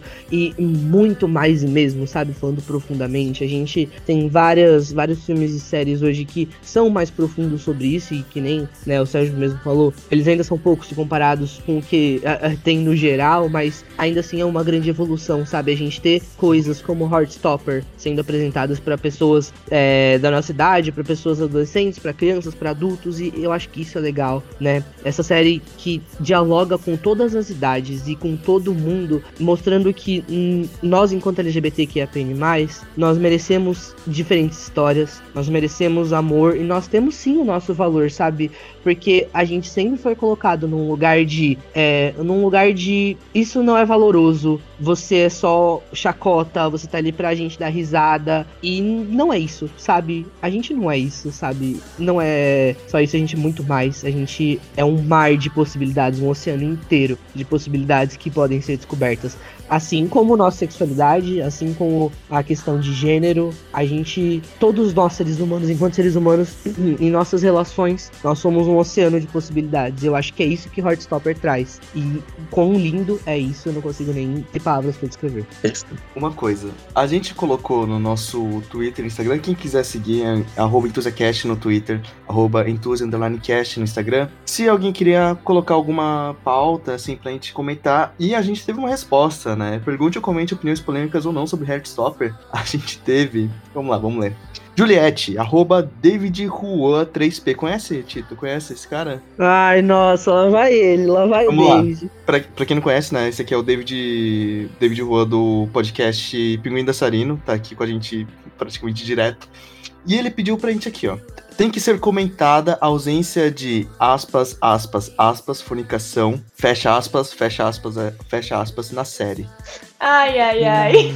ok, ok. Vamos lá, vamos lá. Eu cheguei num tópico Posso, legal. posso, gostei. posso começar? Posso começar? Posso começar? Pode, pode, fica à vontade. Eu acho, assim, vamos, vamos destrinchar, né, sobre isso, que isso vai também, além do tabu, né, de, de sexo gay na, na mídia também, tabu de sexo em geral, porque a gente tem que na mídia sexo precisa ser vulgar, ou que sexo na mídia é ruim a priori, né, mu- muito se tem isso, mas principalmente que sexo precisa ser vulgar, né, uma coisa vulgar, né, aquele negócio que você não pode ver com os pais. E dá pra você fazer cena de sexo sem ser vulgar, né, Total. Além de que, às vezes, o sexo não é vulgar, mas as pessoas veem como vulgar por ser sexo. Eu lembro que deu uma polêmica, e também, juntando com esse tabu, né, de sexo gay, quando lançou o terceiro episódio de The Last of Us. Eu vi muita gente, principalmente porque pegou a camada gamer, e aí a gente nem comenta, né, mas assim, Nossa. muita gente que ficou, tipo, cara, meu Deus, botaram uma cena de sexo gay.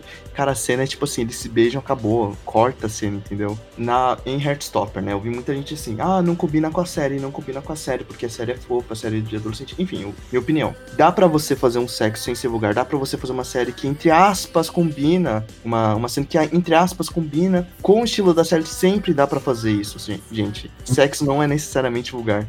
E outra Sim. coisa, é muito importante, principalmente, que eu gostei que o Sérgio colocou antes, que esse descobrimento do sexo na adolescência. Eles são adolescentes. Adolescentes. Sabe? Eu vi muita gente falando, gente, vocês queriam ver adolescente fazendo sexo.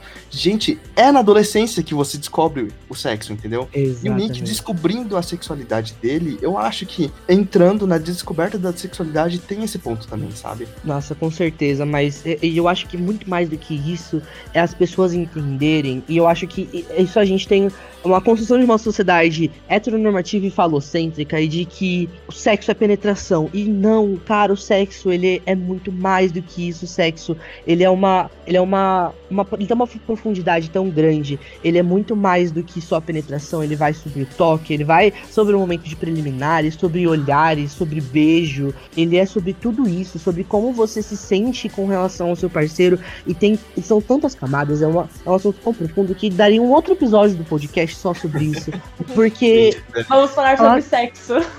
Nossa, sim. Porque Tipo você sexo. falar sobre isso, você falar sobre isso em filmes e séries, a gente sempre pensa, por exemplo, logo em Elite, que é tudo pá, pá, pá. E não é assim, sabe? Na vida real, a gente sabe que não é assim. Tem muito mais do que isso. É, mas a gente sabe também que tem lugares que são daquele jeito, sabe? Ah, mas enfim, o ponto é que em Heartstopper, não é que eu acho que isso seja uma falta. Pelo contrário, né? Eu acho que na primeira temporada a preocupação nunca foi essa. Então, obviamente, nunca ia Uhum. ter mesmo, porque a gente tava preocupado em desenvolver os personagens. Agora, na segunda, com o relacionamento deles já construído, a gente tem uma percepção completamente diferente, né? Tem um momento deles lá em Paris, em que eles estão juntos, e eles começam a se beijar um pouco mais hard, começa a ter um toque nas costas, um chupãozinho no pescoço, e aí você já começa a entender, poxa, a relação deles tá evoluindo, e os desejos sexuais também, o que é normal, isso é super normal. E aí eles têm a, tem a cena linda que eles conversam sobre isso, eles falam, não estou preparado pra isso, eu também não. E como isso é importante a gente ter. Porque Hum. você não precisa estar preparado pra fazer sexo em todo momento. Não é porque você é adolescente que você tem que fazer sexo. Você tem que ter, tomar o seu tempo. Você pode ser uma pessoa sexual,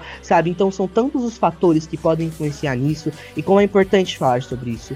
E se tivesse também, eu concordo que. é, não concordo que falte, né? Mas eu concordo com o Shoichi de que caso haja possibilidade possibilidade de fazer, eles devem fazer, obviamente, da forma que for se encaixar melhor com a história, sabe? E, e, e, obviamente, essa forma ela existe, né? Que nem eu conver- comentei com o Sérgio, né? Que gente, o Sérgio tava falando aí sobre o Love Victor. Realmente, é, o Love Victor faz isso muito bem. Então, acho que existem possibilidades, né? E deve ser abordado sim, porque é importante. Da mesma forma que é importante abordar que você não está pronto, entendeu? Então, por isso que eu acho que ele pode até não ter tido e foi muito ok a forma como eles trabalharam isso. Muito boa. Sim, e no, no, no quadrinho a gente vê um pouquinho mais esse, esse negócio. Tipo, eu achei que a série ela, ela deu uma suavizada maior, mas, tipo, você percebe na, no quadrinho, tipo, dá uns, uns, uns estalos neles que você vê que é quando eles ficam excitados, sabe? Quando eles estão se beijando. E aí é muito bonitinho, porque é isso, você vê que eles ficam excitados, aí eles se olham meio é, com vergonha, e aí, tipo, vão. até que culmina na conversa de tipo, ah, eu não sei se eu tô preparado pra isso, né? É, eu concordo também, não acho que. Não acho que seja uma coisa que faça falta, mas eu também acho que é uma coisa que é importante. É, concordo com o Short, eu acho que tem jeitos e jeitos de você fazer. E aí, curiosamente, vou trazer inclusive um exemplo que eu vi num lugar onde eu não esperava, né? Que você até colocou agora. E no Elite, por exemplo, que é uma série que é super é, explícita, super hard, né? Nessas cenas e tal. Pô, tem uma cena da. Acho que é da pen- penúltima temporada que lançou, assim. Que é a primeira vez que dois meninos transam, assim. Que é uma das cenas mais bonitas que eu já vi, assim, em qualquer lugar. Que é também um menino que, tipo, que, se, que acha que é. que tá tentando descobrir se ele é bissexual, se ele é hétero, etc. Que é interpretado pelo André Lamoglia. E, e aí ele fica nesse lugar de, meu Deus, e aí, será que eu vou? Será que eu não vou? Aí o outro, aí ele, é um- o Patrick, que é o menino que, que ele gosta, dorme na casa dele, até que de madrugada ele não aguenta mais, ele vai lá falar com o Patrick, e aí a cena é muito delicada, muito sim. sensível, muito deles se tocando, ele entender como que é o toque, ele entender como é o beijo, ele entender como é que eles se deitam, como eles se colocam, ele, ele entender que, por exemplo, o Patrick pode fazer carinho é, na, na bunda dele sem, tipo, ah, não, a gente não vai ter penetração, sabe? Tipo, do Patrick encostar e falar, não, não, não tô pronto pra isso. Ele fala, não, não, calma, não é isso, só tô fazendo carinho em você, tipo, não precisa fazer nada que você não queira, tal. Então é isso, tem muitos jeitos de se, de se Exatamente. abordar, né? Uhum. Exatamente. Inclusive, essa cena eu, eu também concordo com você, eu acho lindíssima. Eu, na verdade, eu acho que todo o relacionamento deles dois eu carrego a quinta temporada de Elite. Por mim, eu gosto muito dessa quinta temporada Carrega, também. amigo, eu tô contigo. Eu acho que, pra mim, eu, eu- Elite é uma série que eu acho. Ela, ela tem os objetivos dela, assim, ela é bem fraquinha, tadinha. Mas É. depois que entraram esses dois personagens, eu falei, gente, que. Que respiro, assim, né? Que inspiração Sim. que rolou aí, né? Pra escrever esses dois. Demais. E até nessa, outra, nessa próxima temporada, né? Por mais que tenha alguns pontinhos, mas é, é muito legal Sim. mesmo essa relação. Outro Total, exemplo total. é em, em vermelho, branco e sangue azul também, né? A gente Ah, tem o, o Alex, o mais recente agora, né? Já que todo mundo assistiu. O Alex, ele chega é, a primeira vez que usar, né? E tem toda essa questão de, tipo, o que, que eu faço, o que, que eu devo fazer, como deve se comportar, quando na verdade as coisas são mais simples, né? E o Henry fala: relaxa, eu tive bastante experiência, vamos trabalhar junto e tal. E aí gente tem todo esse processo que também é muito sensível, né? Obviamente menos explícito do que Elite, mas é muito sensível também. A gente tem aquela hora que ele tá com a mão aberta, assim, os dois dão a mão, assim, um pro outro. Então, tipo, a gente vai vendo como o sexo, ele não é só penetração, e ele é muito Exato. mais do que isso. Ele é um espectro muito grande, muito fluido e muito importante de ser discutido, sabe? E que a gente tem que abordar, assim, sobre isso. E entra sim na fotografia, e entra sim, tipo, nas construções de afeto, nas construções de emoção no público. Não é só, ai, vamos deixar todo mundo louco aí vendo essa cena, sabe? Tipo, também diz muito sobre Com a certeza, com certeza. filme da série. Então, se for aplicar isso em Heartstopper, obviamente, eu espero na verdade, teriam que aplicar essa coisa, igual vocês falaram, da, dos efeitos gráficos, das folhinhas, do, do fogo de artifício, sei lá, gente. É, não é só sobre sexualizar os personagens de uma maneira igual o Shoit falou, que é dessas características dessas outras séries, que é o que a gente mais conhece. É, então acho que tem muito que trabalhar, sim, essa questão de tratar como algo artístico e não como algo, uau, vamos colocar subir a classificação indicativa pra mais 18 repentinamente, só porque tem uma cena de sexo, sabe, gente? Uhum. Aí outra coisa, você falou sobre a parte artística da série, da obra em, em si que está tratando isso. Tem um exemplo muito bom que é Retrato de uma Jovem Chamas. A gente falou aqui no Enthusiast, Ah, não é lembro maravilhoso. qual. Tipo, você lembra Nossa, qual, qual perfeito. episódio que foi? Foi. Ah, foi, foi nos cinco no filmes LGBT. Foi, foi. Junho de Foi 2021, né? Perfeito, A gente falou perfeito. que. Acho que foi a Ellen que comentou, né? Porque, obviamente, é tratado em muitas obras como tabu, então tem muitas vezes que, tipo, vai acontecer o sexo, corta, né? É, a câmera Mas- vira, vai pro. Entendeu? Mas nesse aqui eu gosto porque eles usam como se você fosse um intruso. Então você não é tanto voyeur, entendeu? Eles vão. É, as personagens vão fazer sexo, a, fecha, a, porta, a porta fecha. Tipo, você. É uma coisa muito íntima. Você não tá Sim. convidado a ver isso. Mas você sabe o que aconteceu. Mas a câmera fala pra você: é isso aqui, isso aqui eu não vou te mostrar, porque é muito íntimo. Você, o telespectador, não vai participar daquilo, entendeu? Ai, Então total. vai de obra em obra, né? A grande verdade é que você é, você tem muitos filmes da comunidade eh, da comunidade LGBTQIAPN+, que vão abordar a sexualidade, porque é muito comum você ter esses dois, esses dois casos, né, essas duas questões muito bem atreladas. A gente vê isso, por exemplo, em Me Chame Pelo Seu Nome, né, como By Your Name aí, que foi pro Uhum. Oscar e tudo mais, ficou famoso. A gente tem essa relação deles no filme e uma relação ainda mais profunda no livro, sabe? Tipo, são, são nuances, assim, tão importantes pra gente. E agora, indo pra um mais velho ainda, 1975, do Rock Horror Picture Show. Um espectro Ah, sobre olha. sexualidade, um espectro sobre sexualidade e sobre ser LGBTQIAPN+, processo de descoberta com o, o- acho que é Fred e a Janet, né? É, Fred. e tá tudo no, mais. tá então- Enthusiast também, né? O, o The Sim, a gente falou no, no, no mesmo episódio que No mesmo o Retrato de Jovem Chamas. Então, tipo, são, são vários espectros, assim, que eles estão completamente relacionados e que a gente vai ver muitos filmes, né, deles abordando esses temas em conjunto, porque eles fazem sentido e deveria existir mais também, né, porque eles ainda não são suficientes, não são espalhados pra grande massa, pra que todos possam ter essa consciência, né. Total. E, e eu acho que é justamente tipo, a gente tomar esse cuidado, né, de olhar pra. Porque a gente, eu vejo, às vezes, um, um movimento, né, da- das novas gerações de colocar cada vez mais tabu no sexo, né, de colocar cada vez mais esse lugar, tipo assim, de você ter sexo queer, etc. As pessoas falarem, tipo, ah, você, mas está sexualizando os corpos, etc. E não sei, tipo, lembrando da minha adolescência, né, de 10, 15 anos atrás, como o prazer, como o desejo era uma coisa tão negada pra nossa comunidade, sabe? É, personagem gay sempre era um personagem engraçado, personagem desprovido de desejos e etc. Então é tão, é tão doido ver, né? Tipo, falar, tipo, gente, toma cuidado pra vocês não estarem do lado da galera repressora que ficava, tipo, tem uma quadrinista que eu amo, que é a Germana Viana, que ela faz é, artes assim com com bastante, é, bastante putaria e etc, porque é, é, ela é de uma outra geração bem mais velha, assim, tipo, de, de ter sido muito transgressora de trazer para os quadrinhos o desejo feminino, a bissexualidade, etc. E aí ela até brincou uma vez que ela falou: Meu, eu não acredito que eu passei os anos 80 brigando com velhinha. ah, por causa da minha arte, para chegar agora e brigar com adolescente, sabe? Por causa disso, por causa da minha arte. E aí é, é muito doido ver, né? Porque isso acaba sendo um, um reflexo do, do mesmo discurso de pudor e de tabu em cima, né? Sim, sim. A gente pode fazer um episódio só disso. Eu tô pensando agora, seriamente. Nossa, seria perfeito, perfeito. Eu adoraria falar sobre o tema. E outra coisa que, só um ponto de atenção, é que, por mais que assuntos como esse sejam extremamente importantes de serem abordados, principalmente em séries que nem Heartstopper, que são séries que são para todos os públicos, a gente também precisa tomar cuidado quando esse tema ele acontece. É, dá, um- dá uma olhadinha de quem que vem isso, né? Porque, por Ah, exemplo, a gente tem o, famoso exemplo do azul é a cor mais quente, porque. É, galera, vamos combinar, né?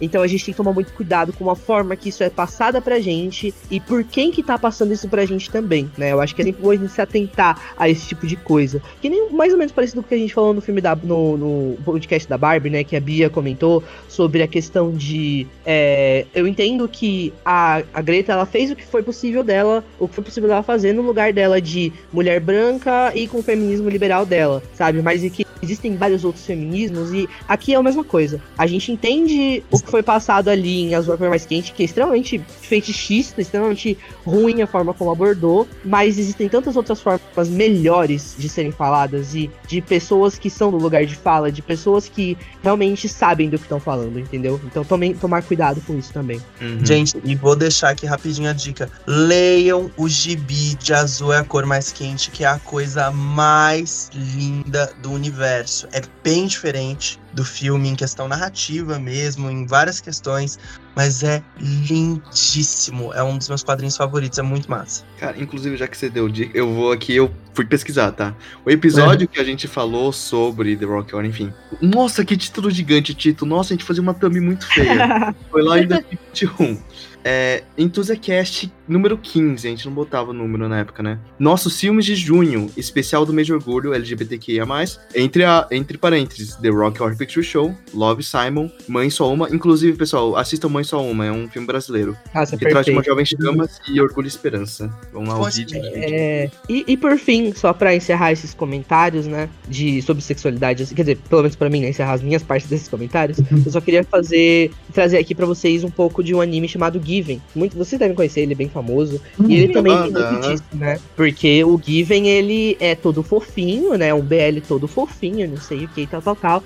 E no final a gente tem a consolidação do relacionamento dos dois e também um momento de sexo, né? Que tem entre os dois e é retratado também de uma forma muito fofinha, muito importante, né? De uma forma muito sensível. Então, tá aí uma, a- formas que talvez Heartstopper possa trazer isso, porque a gente tá falando de um mesmo nicho ali, né? De se descobrindo e tudo mais. Então, é, existem, existem essa possi- essas possibilidades, né? Que é muito legal também. Comentando rapidinho uma coisa também, disso que vocês estavam falando, da. Do. De que é isso, às vezes as coisas não, não dão conta. Eu acho que a gente tem que lembrar também que nenhum filme, nenhuma série tem a obrigação de dar conta de tudo. Porque nenhum vai conseguir, sabe? Tipo, dá, dá, dá conta de todas as vivências, de todas as nuances, de todas as facetas. Tipo, é, Heartstopper entrega pra gente um monte de coisa. Não entrega essa questão da descoberta sexual. Poderia ser interessante? Poderia. Mas é isso, tipo, não precisa dar conta de tudo. Né, tipo, é, eu, eu sinto que às vezes a gente tem uma necessidade, uma vontade de que as coisas abarquem né, que, que não, não, não é, que, que é inclusive uma expectativa que não é colocada sobre outras outras séries, sabe, sobre outras produções, produções principalmente heterocentradas, sabe, tipo, que, que é o que eu tava comentando também de da gente ter direito a ter filmes médios, sabe, filmes que não dão conta de tudo, é, tipo assim, ah, no próprio Barbie, sabe, tipo, ah, é porque o filme da Barbie ele não abarca uma questão, uma questões mais profundas do feminismo negro e etc. Mas ninguém tá cobrando Velozes e Furiosos de dar conta disso também, sabe? Ninguém tá cobrando milhares de outros filmes que estão aí em Hollywood agora, entendeu? Tipo assim, e eu- sei lá, eu acho que, e por exemplo, o filme da Barbie, eu acho que é um filme muito consciente dos limites dele e deixa muito nítido o, o ponto de vista que ele tá colocando. Mas para além disso, sabe? Vem filme, vai filme, tipo, às vezes o filme não vai dar conta de tudo. E óbvio que a gente quer sempre que, que chegue em mais lugares, etc. Mas para isso a gente pode torcer por mais produções, por novas produções, para que mais é, histórias adolescentes sejam centradas em adolescentes queer, para que mais filmes tenham um viés, um olhar feminista e etc. E não ficar colocando esse peso todo em cima de uma única produção, sabe? De dar conta de tudo. Perfeito, falou tudo. Gente, uma coisa também que eu quero trazer aqui, agora vocês comentaram muito sobre a questão de sexualizar ou não, né? De trazer esse sexo ou não pra essa série. Mas eu queria falar uma coisa que a gente falou muito por cima, por enquanto, que é justamente, além de descobrir se você quer ou não fazer o sexo, a gente tem que falar sobre o Isaac. Tipo, É, assim, Cara, mano, é- você vê ele, você vê que ele tá sempre ali, mas ele tá sempre com o livro dele, ele tá sempre no mundo dele, mas ele quer se aventurar. Tem uma hora que ele bota pra fora e fala, vou me aventurar, foda-se, vou fazer isso. E aí ele chega lá e ele fala, putz, acho Não. que acho que não era isso, calma. E aí ele dá um passo pra trás e aí ele fica nessa confusão. E, gente, aquela cena que ele acha, ele olha o livro, o livro Nem lembro qual que era o nome do livro, mas é o livro. Era literalmente. Ace. Ace, é bem grande Ace, assim. É, Ah, e aí ele entende que aquilo é uma coisa, sabe? Quando ele vê aquela obra também, e o cara fala assim, não, eu acho que isso aqui é a, é a representação, assim, da sexualidade, entendeu? E aí ele fica assim, cara, que porra é essa? Isso existe? Caralho, nossa, genial, isso é muito louco, não sabia que isso existia, que bom. Acho que isso aí é uma coisa interessante pra mim. E tipo assim, é uma cena muito legal, sabe? É uma coisa que, gente, a gente não tem que personagem que vocês já viram se descobrindo a sexual. Nossa, Acho que realmente. em Cobra Kai só que eu consigo lembrar, assim. É, que então. falam só que- abertamente. E acho que e é Sex Education coisa- também. É, e é uma coisa, tipo assim, que hum, às vezes é apagada, né? A, a sexualidade é bem apagada. Tipo assim, a bissexualidade já é Sim. apagada. Imagine a sexualidade. a sexualidade total. BoJack Horseman aborda isso muito bem. Quem quiser, BoJack Nossa, Horseman aborda sim. de uma forma muito boa a sexualidade. Ah, legal. Com o Todd, com o Todd, verdade, com perfeito. Todd. Nossa, é, forma muito é muito também, legal. E, e- e eu acho que no final das contas é sobre isso, né? Tipo, quando a gente fala sobre a sigla LGBTQIAPN+, caralho, mas de onde saiu tanta letra? Por que, que tá surgindo? É porque é isso, é, é isso que a gente é, sabe? Uma comunidade que engloba todas as possibilidades e todos os não seres, né, da heteronormatividade. E é isso que a gente é, por isso que aumenta, porque a- o gênero e a sexualidade, eles são completamente fluidos, tudo muda, tudo. Nós não somos seres imutáveis, pelo contrário, a gente tá mudando todo dia, sabe? Todo dia nasce uma célula nova do nosso corpo, e é isso, é sobre isso, sabe? E Heartstopper faz isso muito bem, né? Trazendo diversidade de corpos, diversidade de pessoas, sexualidades ali pra gente, é, trazendo questões de transgênero também, e isso é muito importante, muito, muito importante. ela dá uma, ela dá uma atenção bacana pra cada personagem, né? Eu achei legal poder ver mais do Isaac nessa temporada. E justamente pra isso, pra poder entender melhor como funciona. E eu, tava, eu acho que era o personagem que mais me despertou a atenção nessa temporada. E aí eu achei tão legal, tipo, porque chegou um momento lá que ele conseguiu dar o beijo no menino, e aí a gente que sempre vê as folhinhas, as coisas, aí não apareceu nada. Aí eu fiquei, meu Deus, Uhum. mas é, como assim? O que, que tá acontecendo? Como que você vai representar isso com ele, tipo, e tal? E, e aí, na hora que ele encontra, né, que ele se encontra ali na sexualidade, que aí começa as coisinhas a brotarem, eu fiquei tipo, ai, que massa, velho, que legal, que legal entender, ver é, a série que trabalha de uma forma tão boa esse, é, essa ideia de amor romântico e etc. Trazer pra esse personagem também, como que isso vai desabrochar nele. Nossa, eu gosto muito, muito, muito. Nossa, com certeza. Voltando também ainda pro Isaac, uma coisa que eu pensei agora, de como você falou, né, nessa segunda temporada, dá esse foco pra ele, mas tipo assim, ele sempre esteve presente. E ele é Sim. aquele amigo que ele não. Ele não tá ali exatamente na fofoca, ele não tá ali na briga, ele não tá ali do lado de alguém. Ele tá ali vivendo a vida dele, com os livros dele, ele tá no conforto dele. E eu achei legal também mostrar, porque assim, eu não sei vocês, mas às vezes a gente tem essa ideia de que, novamente, falando desses negócios dos filmes 2000, sabe? De que, ai, a pessoa que gosta de ler e que é super introvertida, sabe? Ela não tem amigos. Ela não. Total. Ela não se dá bem com as pessoas. E não. Ele tá lá, ele tá lendo, ele pode até não estar conversando muito, mas ele tem muitos amigos e ele tá ali, entendeu? Não é por isso que, que ele não vai se dar bem com as pessoas, não é por isso que ele não vai conseguir conviver. Então, eu achei legal também deixar um personagem que não é extrovertido no grupo, que não é uma pessoa que é tão, sabe, que é tão ali. Aham. Uhum. Quando o Isaac ele, ele flagra né, o Charlie e o Nick na primeira temporada, o Charlie não precisa conversar com ele. Porque o Uhum. Nick até fica meio preocupado, tipo, nossa, ele viu, será que ele vai contar pra alguém? E o Charlie fala, não, o Isaac é uma pessoa confiável. Ponto. Ele já sabe, é, É. Exatamente. Ele, ele já sabia, ele já sabia, porque é justamente isso. Eu, eu concordo muito com o que você colocou, porque é muito massa ver que o Isaac ele tá o tempo inteiro com o livro, mas ele tá presente pra caramba. Ele é a Uhum. pessoa do grupo que mais sabe tudo que tá rolando com todo mundo, porque ele é Sim. muito observador e ele é um ótimo ouvinte. Então, tem a- até alguns momentinhos, eu lembro, na primeira temporada e tal, que é o que, que eles estão mó perdidos, assim, sabe? Tipo, mano, mas o que, que tá acontecendo, não sei o quê. E aí o Isaac vira e fala, tipo assim, não, o tal tá com medo de- das coisas mudarem por causa disso, disso e disso. Não, o Charlie tá passando por um processo assim, assim, assim. Tipo, ele sabe tudo dos amigos dele, sabe? Isso é muito massa. Nossa, com E ele certeza. consegue guardar É muito legal. Sim. Guerreiro. Nossa, guerreiro, guerreiro, grande guerreiro. Eu, é, eu acho que eu queria puxar também pra gente falar um pouquinho, que a gente falou pouco delas, das grandes, lindas e perfeitas sapatonas mi, queridas Ai. do meu coração, Tara e Darcy, sobre o relacionamento delas duas. A gente podia falar um pouquinho sobre elas, né?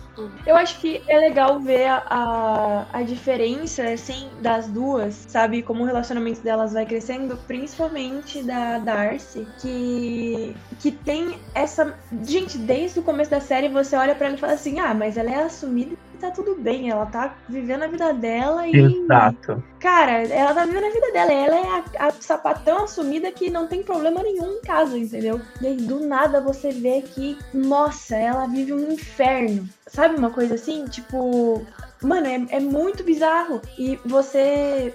Você tá. A gente viu o relacionamento junto com a Tara, né? De que Uhum. a, a, a imagem que foi passada pra gente era a mesma imagem que a Tara tinha da Darcy. E aí, quando isso desmorona, a gente tá descobrindo junto. Então é, é Uhum. muito doído você ver. Principalmente porque você vê.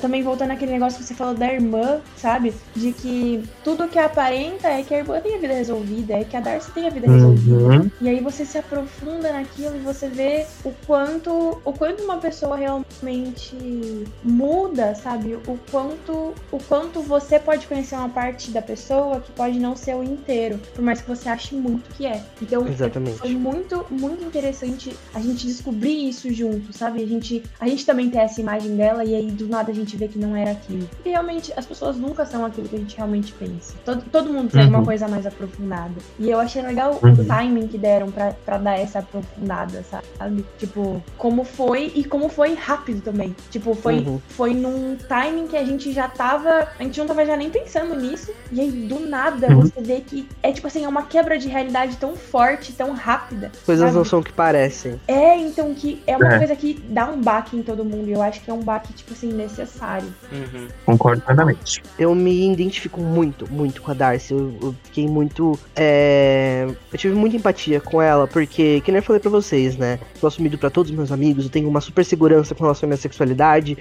Todo mundo me conhece, sabe? Ah, o Chico, não sei quê. Mas os meus pais não sabem, né? E eu me coloquei muito no lugar dela nesse sentido, porque os meus pais eles não sabem e não é obviamente não é a mesma coisa com, com ela, né? Pelo contrário, os meus pais eles são muito legais, mas sempre surgem as piadinhas, sempre surgem a pergunta das namoradinhas e tudo mais, ainda mais morando longe. Então, eles eles com certeza sabem e tudo mais, mas eu me identifico com ela nesse sentido, sabe? Porque eu posso ser a pessoa mais segura pra todo mundo, mas eu também tenho os meus problemas, sabe? De sobre essa questão de se assumir e tal, com a minha família, por exemplo. Então, eu acho que trazer essa realidade, e que é no final dos contos a realidade de muitas pessoas, e trazer isso também pra discussão é muito importante, né? Porque a gente tem que analisar o todo e não só uma pequena parte, né? Vamos pra comentários e notas? Vamos. Então vamos lá. A gente tá duas horas gravando, cara. Você tem ideia? Qual a última É, vez tem que muito fez o que falar de gay, né, Muito gente? Tem muito o que falar. Rendeu. de falar? Nossa. É.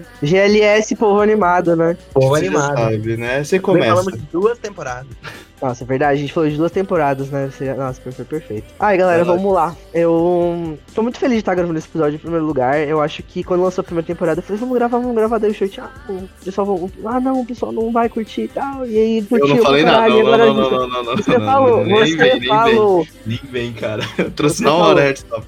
Eu tô muito feliz de estar gravando esse episódio, de poder estar falando sobre o Heartstopper, porque é no final das contas eu acho que acabou se tornando uma das minhas séries favoritas por conta de tudo isso que a gente já falou aqui nesse episódio. É, eu acho que eu me identifiquei tanto com os personagens, eu gostei tanto de tudo como foi retratado. Pra mim, as, as duas temporadas são nota 10, com certeza. É muito importante a gente ver e sentir e perceber que a gente também merece histórias de que ali é o nosso lugar, de que o nosso lugar é em qualquer lugar, na verdade. E eu acho isso lindo, sabe? Eu gosto muito como a série trouxe todos esses pontos. Falou sobre sexualidade, falou sobre é, questões de gênero, falou sobre bullying, falou sobre transtornos alimentares e abraçou diversas, diversos tipos de relações. E sem se perder, sem se aprofundar muito mais em uma coisa do que em outra.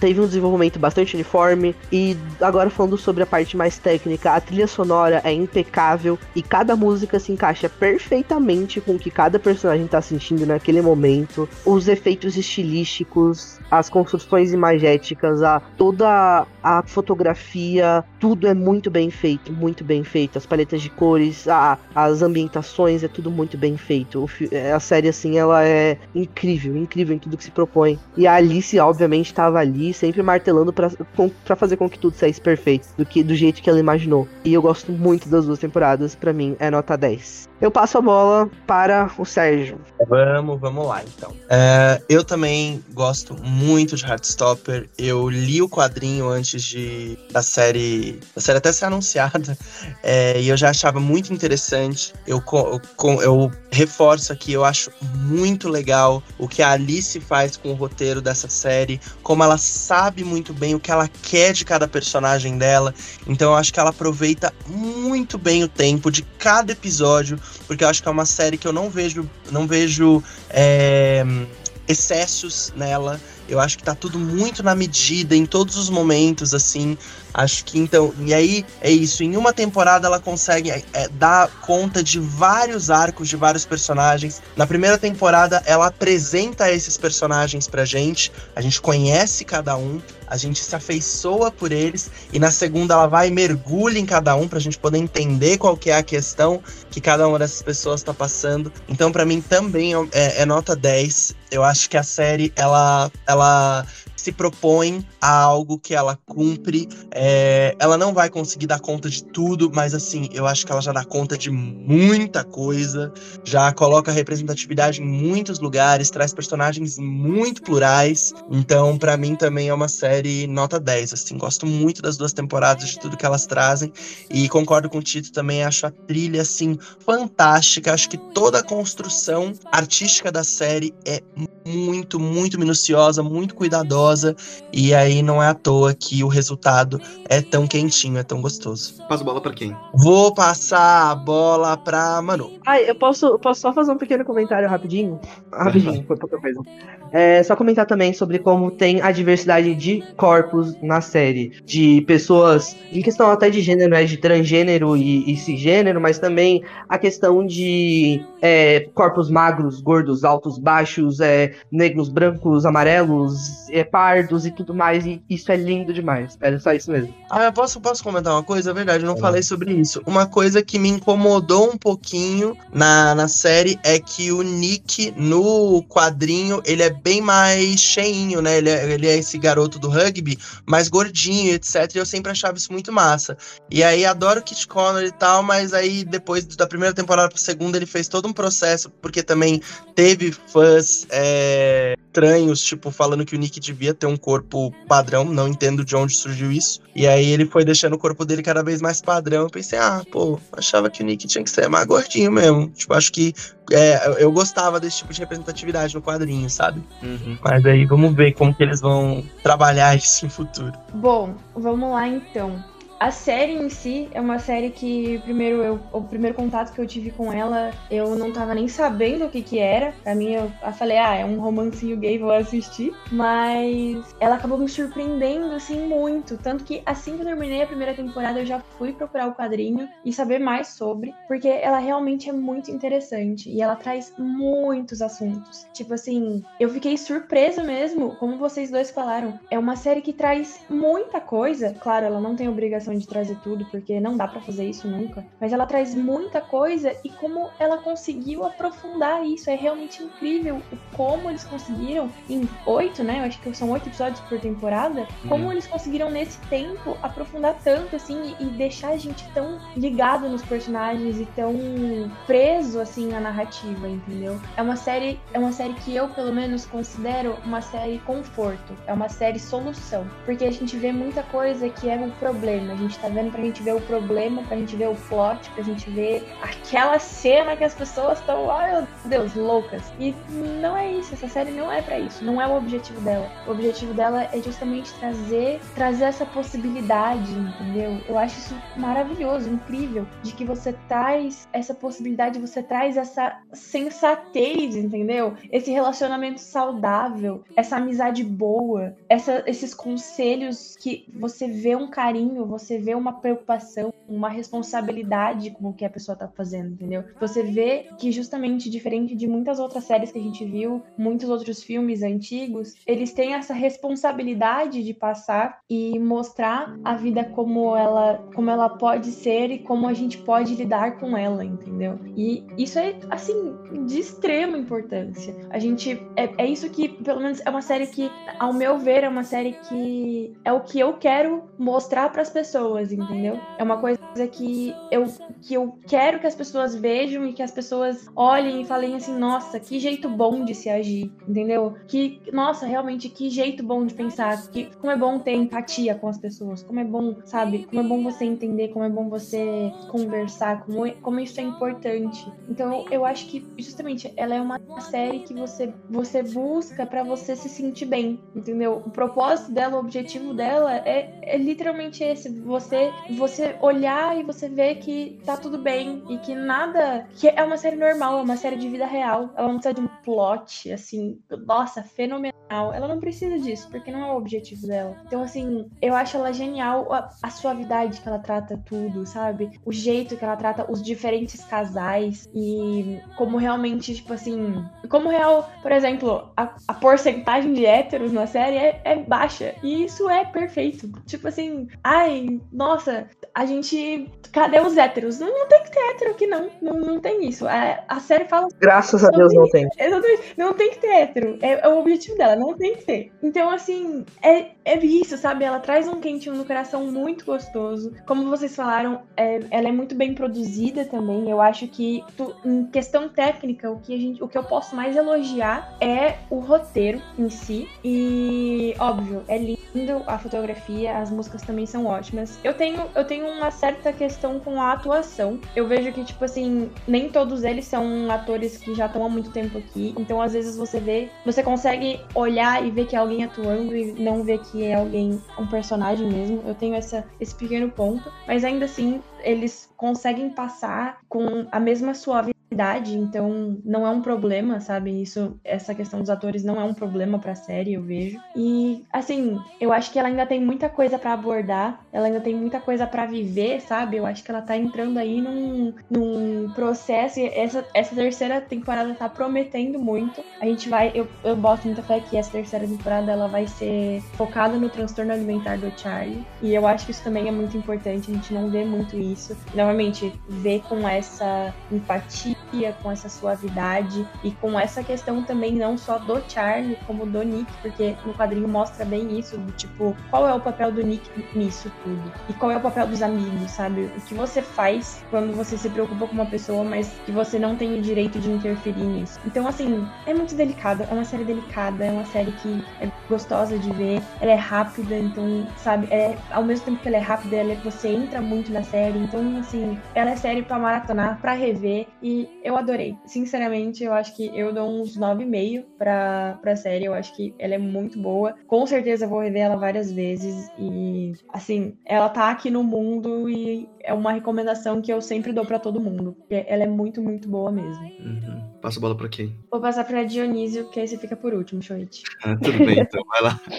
Ok, pra começar, 10 de 10. Incrível, maravilhosa. E eu acho que pra, pra mim o resumo é que a série normaliza uma vida, assim, com altos e baixos, com amigos, com famílias e com questões românticas de qualquer adolescente. E aí, o plus é a questão LGBT que é PN+. E eu acho que a normalidade disso é o que deixa a série quentinha, é o que faz bem pra quem é LGBT, pra quem não é LGBT, pra quem tem uma pessoa que é LGBT por perto. Então eu acho que a normalidade da série traz a leveza, traz assim assuntos importantes, mas de uma maneira que nós idealizamos que seja com todo mundo, que seja cheia de diálogo, é, diálogo que seja cheia de entender e afastar o que fizer mal pra você e ter pessoas legais do seu lado, que é o que todo mundo merece. Eu acho que essa é a questão que pra mim é mais importante, porque a gente vê muitas séries que trazem esses milhões de problemas, trazem é, muitas tristezas, muitos sofrimentos, muitas angústias, e eu acho que é importante sim, eu acho que tem que ter uma série sobre cada assunto, um filme sobre cada assunto, literatura sobre esses assuntos também diferentes,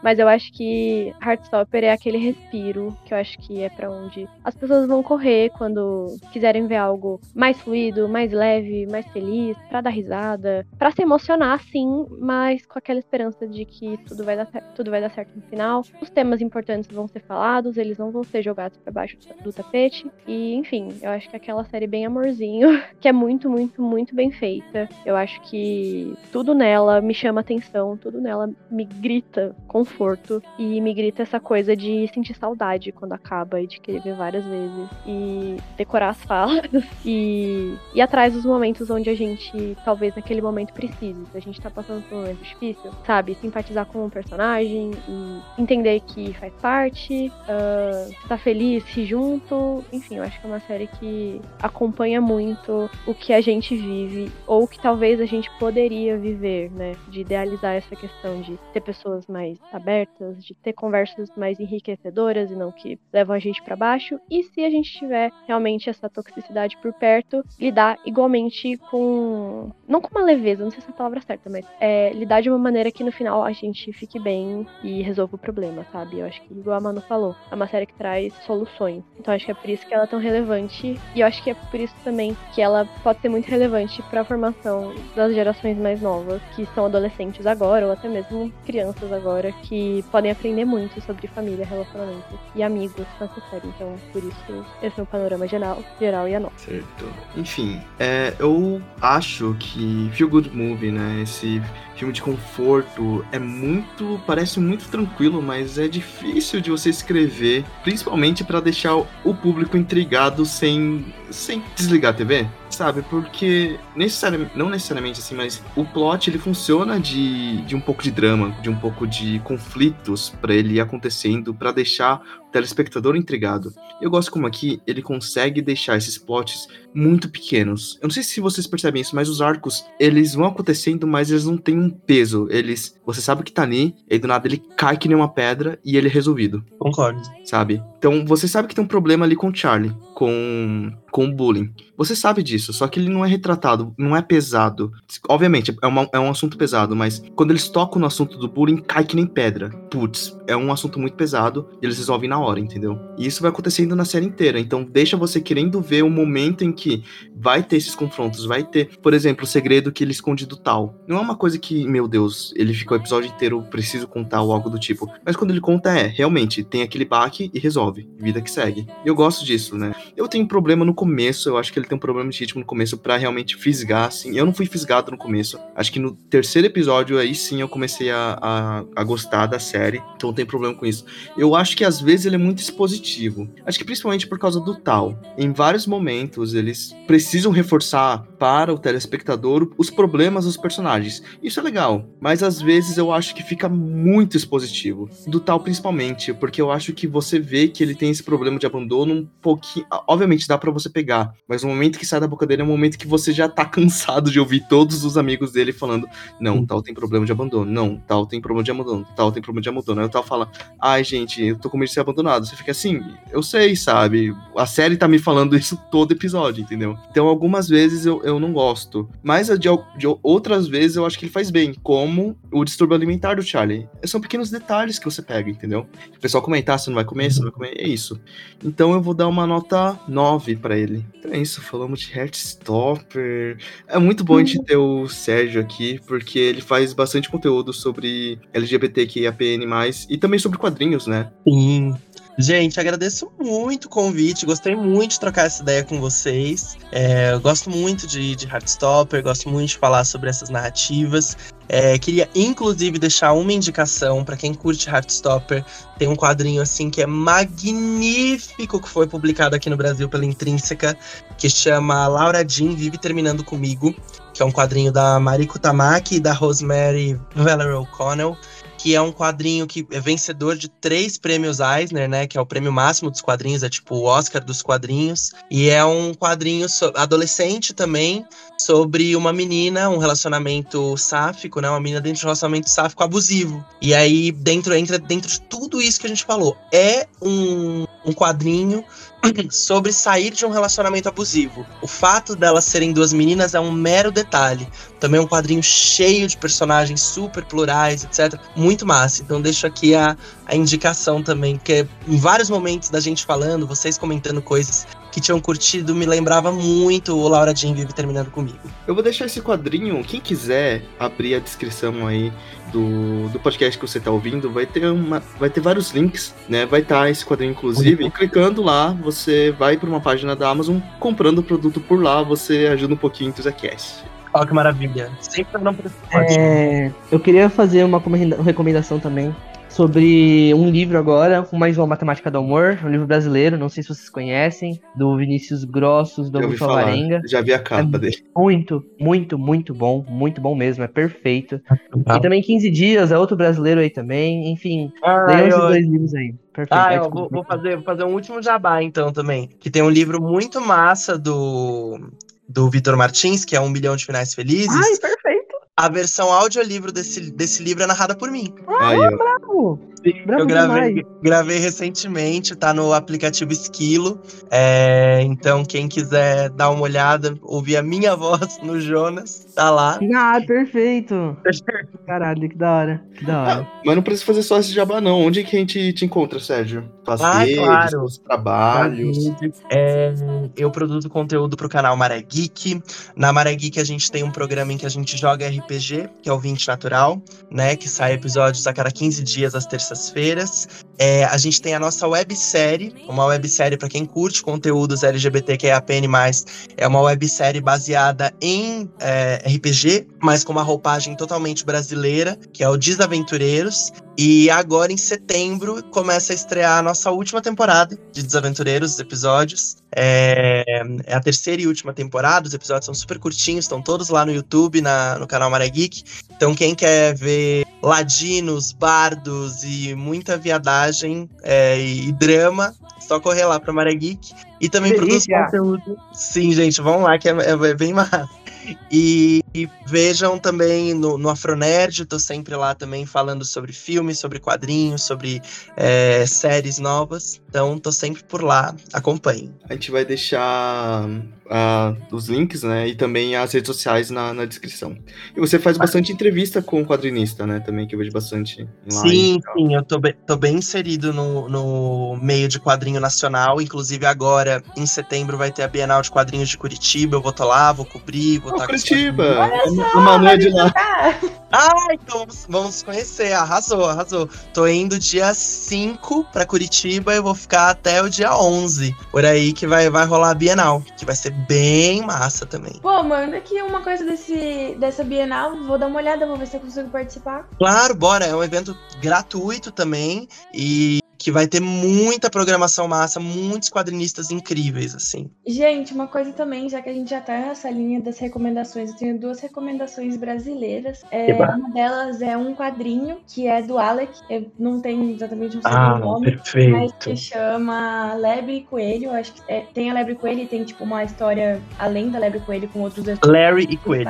que fazem junto. Isso. E, gente, juro, é toda vez que eu tava vendo Heartstopper é bem lebre e coelho. É uma coisa que fala de uns meninos que estão no internato e justamente essa descoberta de ser gay ou não, sabe? E é um quadrinho super divertido, é muito legal, muito gracinha de se ver. E é super rápido, você lê em, tipo assim, uma hora, duas horas. Então é Sim. super de boa. Tem disponível no Tapas. Eu sei que ele fez também os, os quadrinhos mesmo, físico, mas eu não sei se ele ainda tá vendendo isso ou se ele só vende quando ele vai, tipo, sei lá, Comic Con, coisas assim. Ele, ele acabou de. Fe ele fechou há algum tempo uma parceria com a editora New Pop e agora eles estão sendo produzidos por editora. Então você encontra na Amazon também. Perfeito, encontrem na Amazon, ajudem o Enthusiast. E aí, minha segunda recomendação também é um filme brasileiro que chama Hoje Eu Não Quero Voltar Sozinho. Maravilhoso. Acho que é esse o nome, mas Nossa, Esse filme perfeito. também é É. lindo, lindo, lindo. É um garoto cego que também tá descobrindo a sexualidade dele. E, gente, filme maravilhoso também, outro que dá quentinho no coração. Tem um plot ali, mas assim. Tem cena de sexo. de se ver. mas assim, é incrível, juro. Essas duas recomendações são coisas que eu me lembro muito, assim, vendo Heartstopper, eu me lembrei muito. Então, assim, recomendo demais. E também todas as outras recomendações que estão aqui no episódio que a gente foi falando também, assistam, por favor. É muito legal. É, É. isso aí. Ah, aproveitando que a Manu já tava falando, né? A Manu é designer. Quer fazer seu jabá já? Pode ser. É, assim, eu não tenho muito um jabá pra fazer, pra falar bem a real. Eu, no momento, tô só focando na faculdade, tô acabando não focando em projetos ou, ou mostrar o meu trabalho pras pessoas. Mas, assim, logo mais eu vou voltar com o meu Instagram de fotografia, pelo menos, e com os meus trabalhos de faculdade e com o meu portfólio. Então, se vocês quiserem me seguir nas redes sociais, o meu arroba é manu.f.a, mas se você quiser ver as coisas de foto, é manufa.design. Fiquem à vontade, não tem nada lá, mas fiquem à vontade, logo mais vai ter. Ótimo. E a Dionísio faz crochê também. Você é dançarina, faz crochê. E tem as abelhinhas, né? Com as bandeiras. Sim, sim, verdade. Nossa, que bom que você falou disso. Ok, sou artesã, crocheteira, sou artista, sou artista educadora, sou produtora de cultura, enfim, várias coisas. Uh, Semilunarte no Instagram e no TikTok. Às vezes eu apareço, às vezes eu não apareço. E, gente, eu participei de uma feira de artesanato. E aí tem a maravilhosa coleção. Eu vou organizar ela melhor, mas tem a maravilhosa coleção das abelhinhas LGBTQIAPN+, diversas bandeiras. É muito bonitinho. E é isso, pessoal. Então é isso. Nossa, a gente tava com uma equipe bem legal aqui, né? Agora percebendo assim. E é isso, gente. Falamos sobre Heartstopper. Ficamos aqui. Ó, se você tá ouvindo no YouTube, é... a gente. A gente tá no YouTube agora, inclusive. A gente tá no TikTok, tá no YouTube. No TikTok você vê o Tito fazendo dancinha. No YouTube, a gente. Vou começar. Sério? Não, Vou não. começar, vou começar. No YouTube a gente tá fazendo uns cortes, né? Que vai pro TikTok aí. E a gente tá botando os episódios. Obviamente, eles estão ficando muito longos pra vídeo. E a gente tá botando. A gente tá tirando trecho, botando outras coisas e tal, né? Ele não é tanto visual, é mais pra você ouvir. Mas se você quiser aqui, vem pro Spotify. Nada contra quem produz conteúdo no YouTube, ok, certo? Mas É. se quiser ouvir um negócio assim mais detalhado, com música e tal, vem pro Spotify. Então é isso, gente. Valeu, até a próxima, então.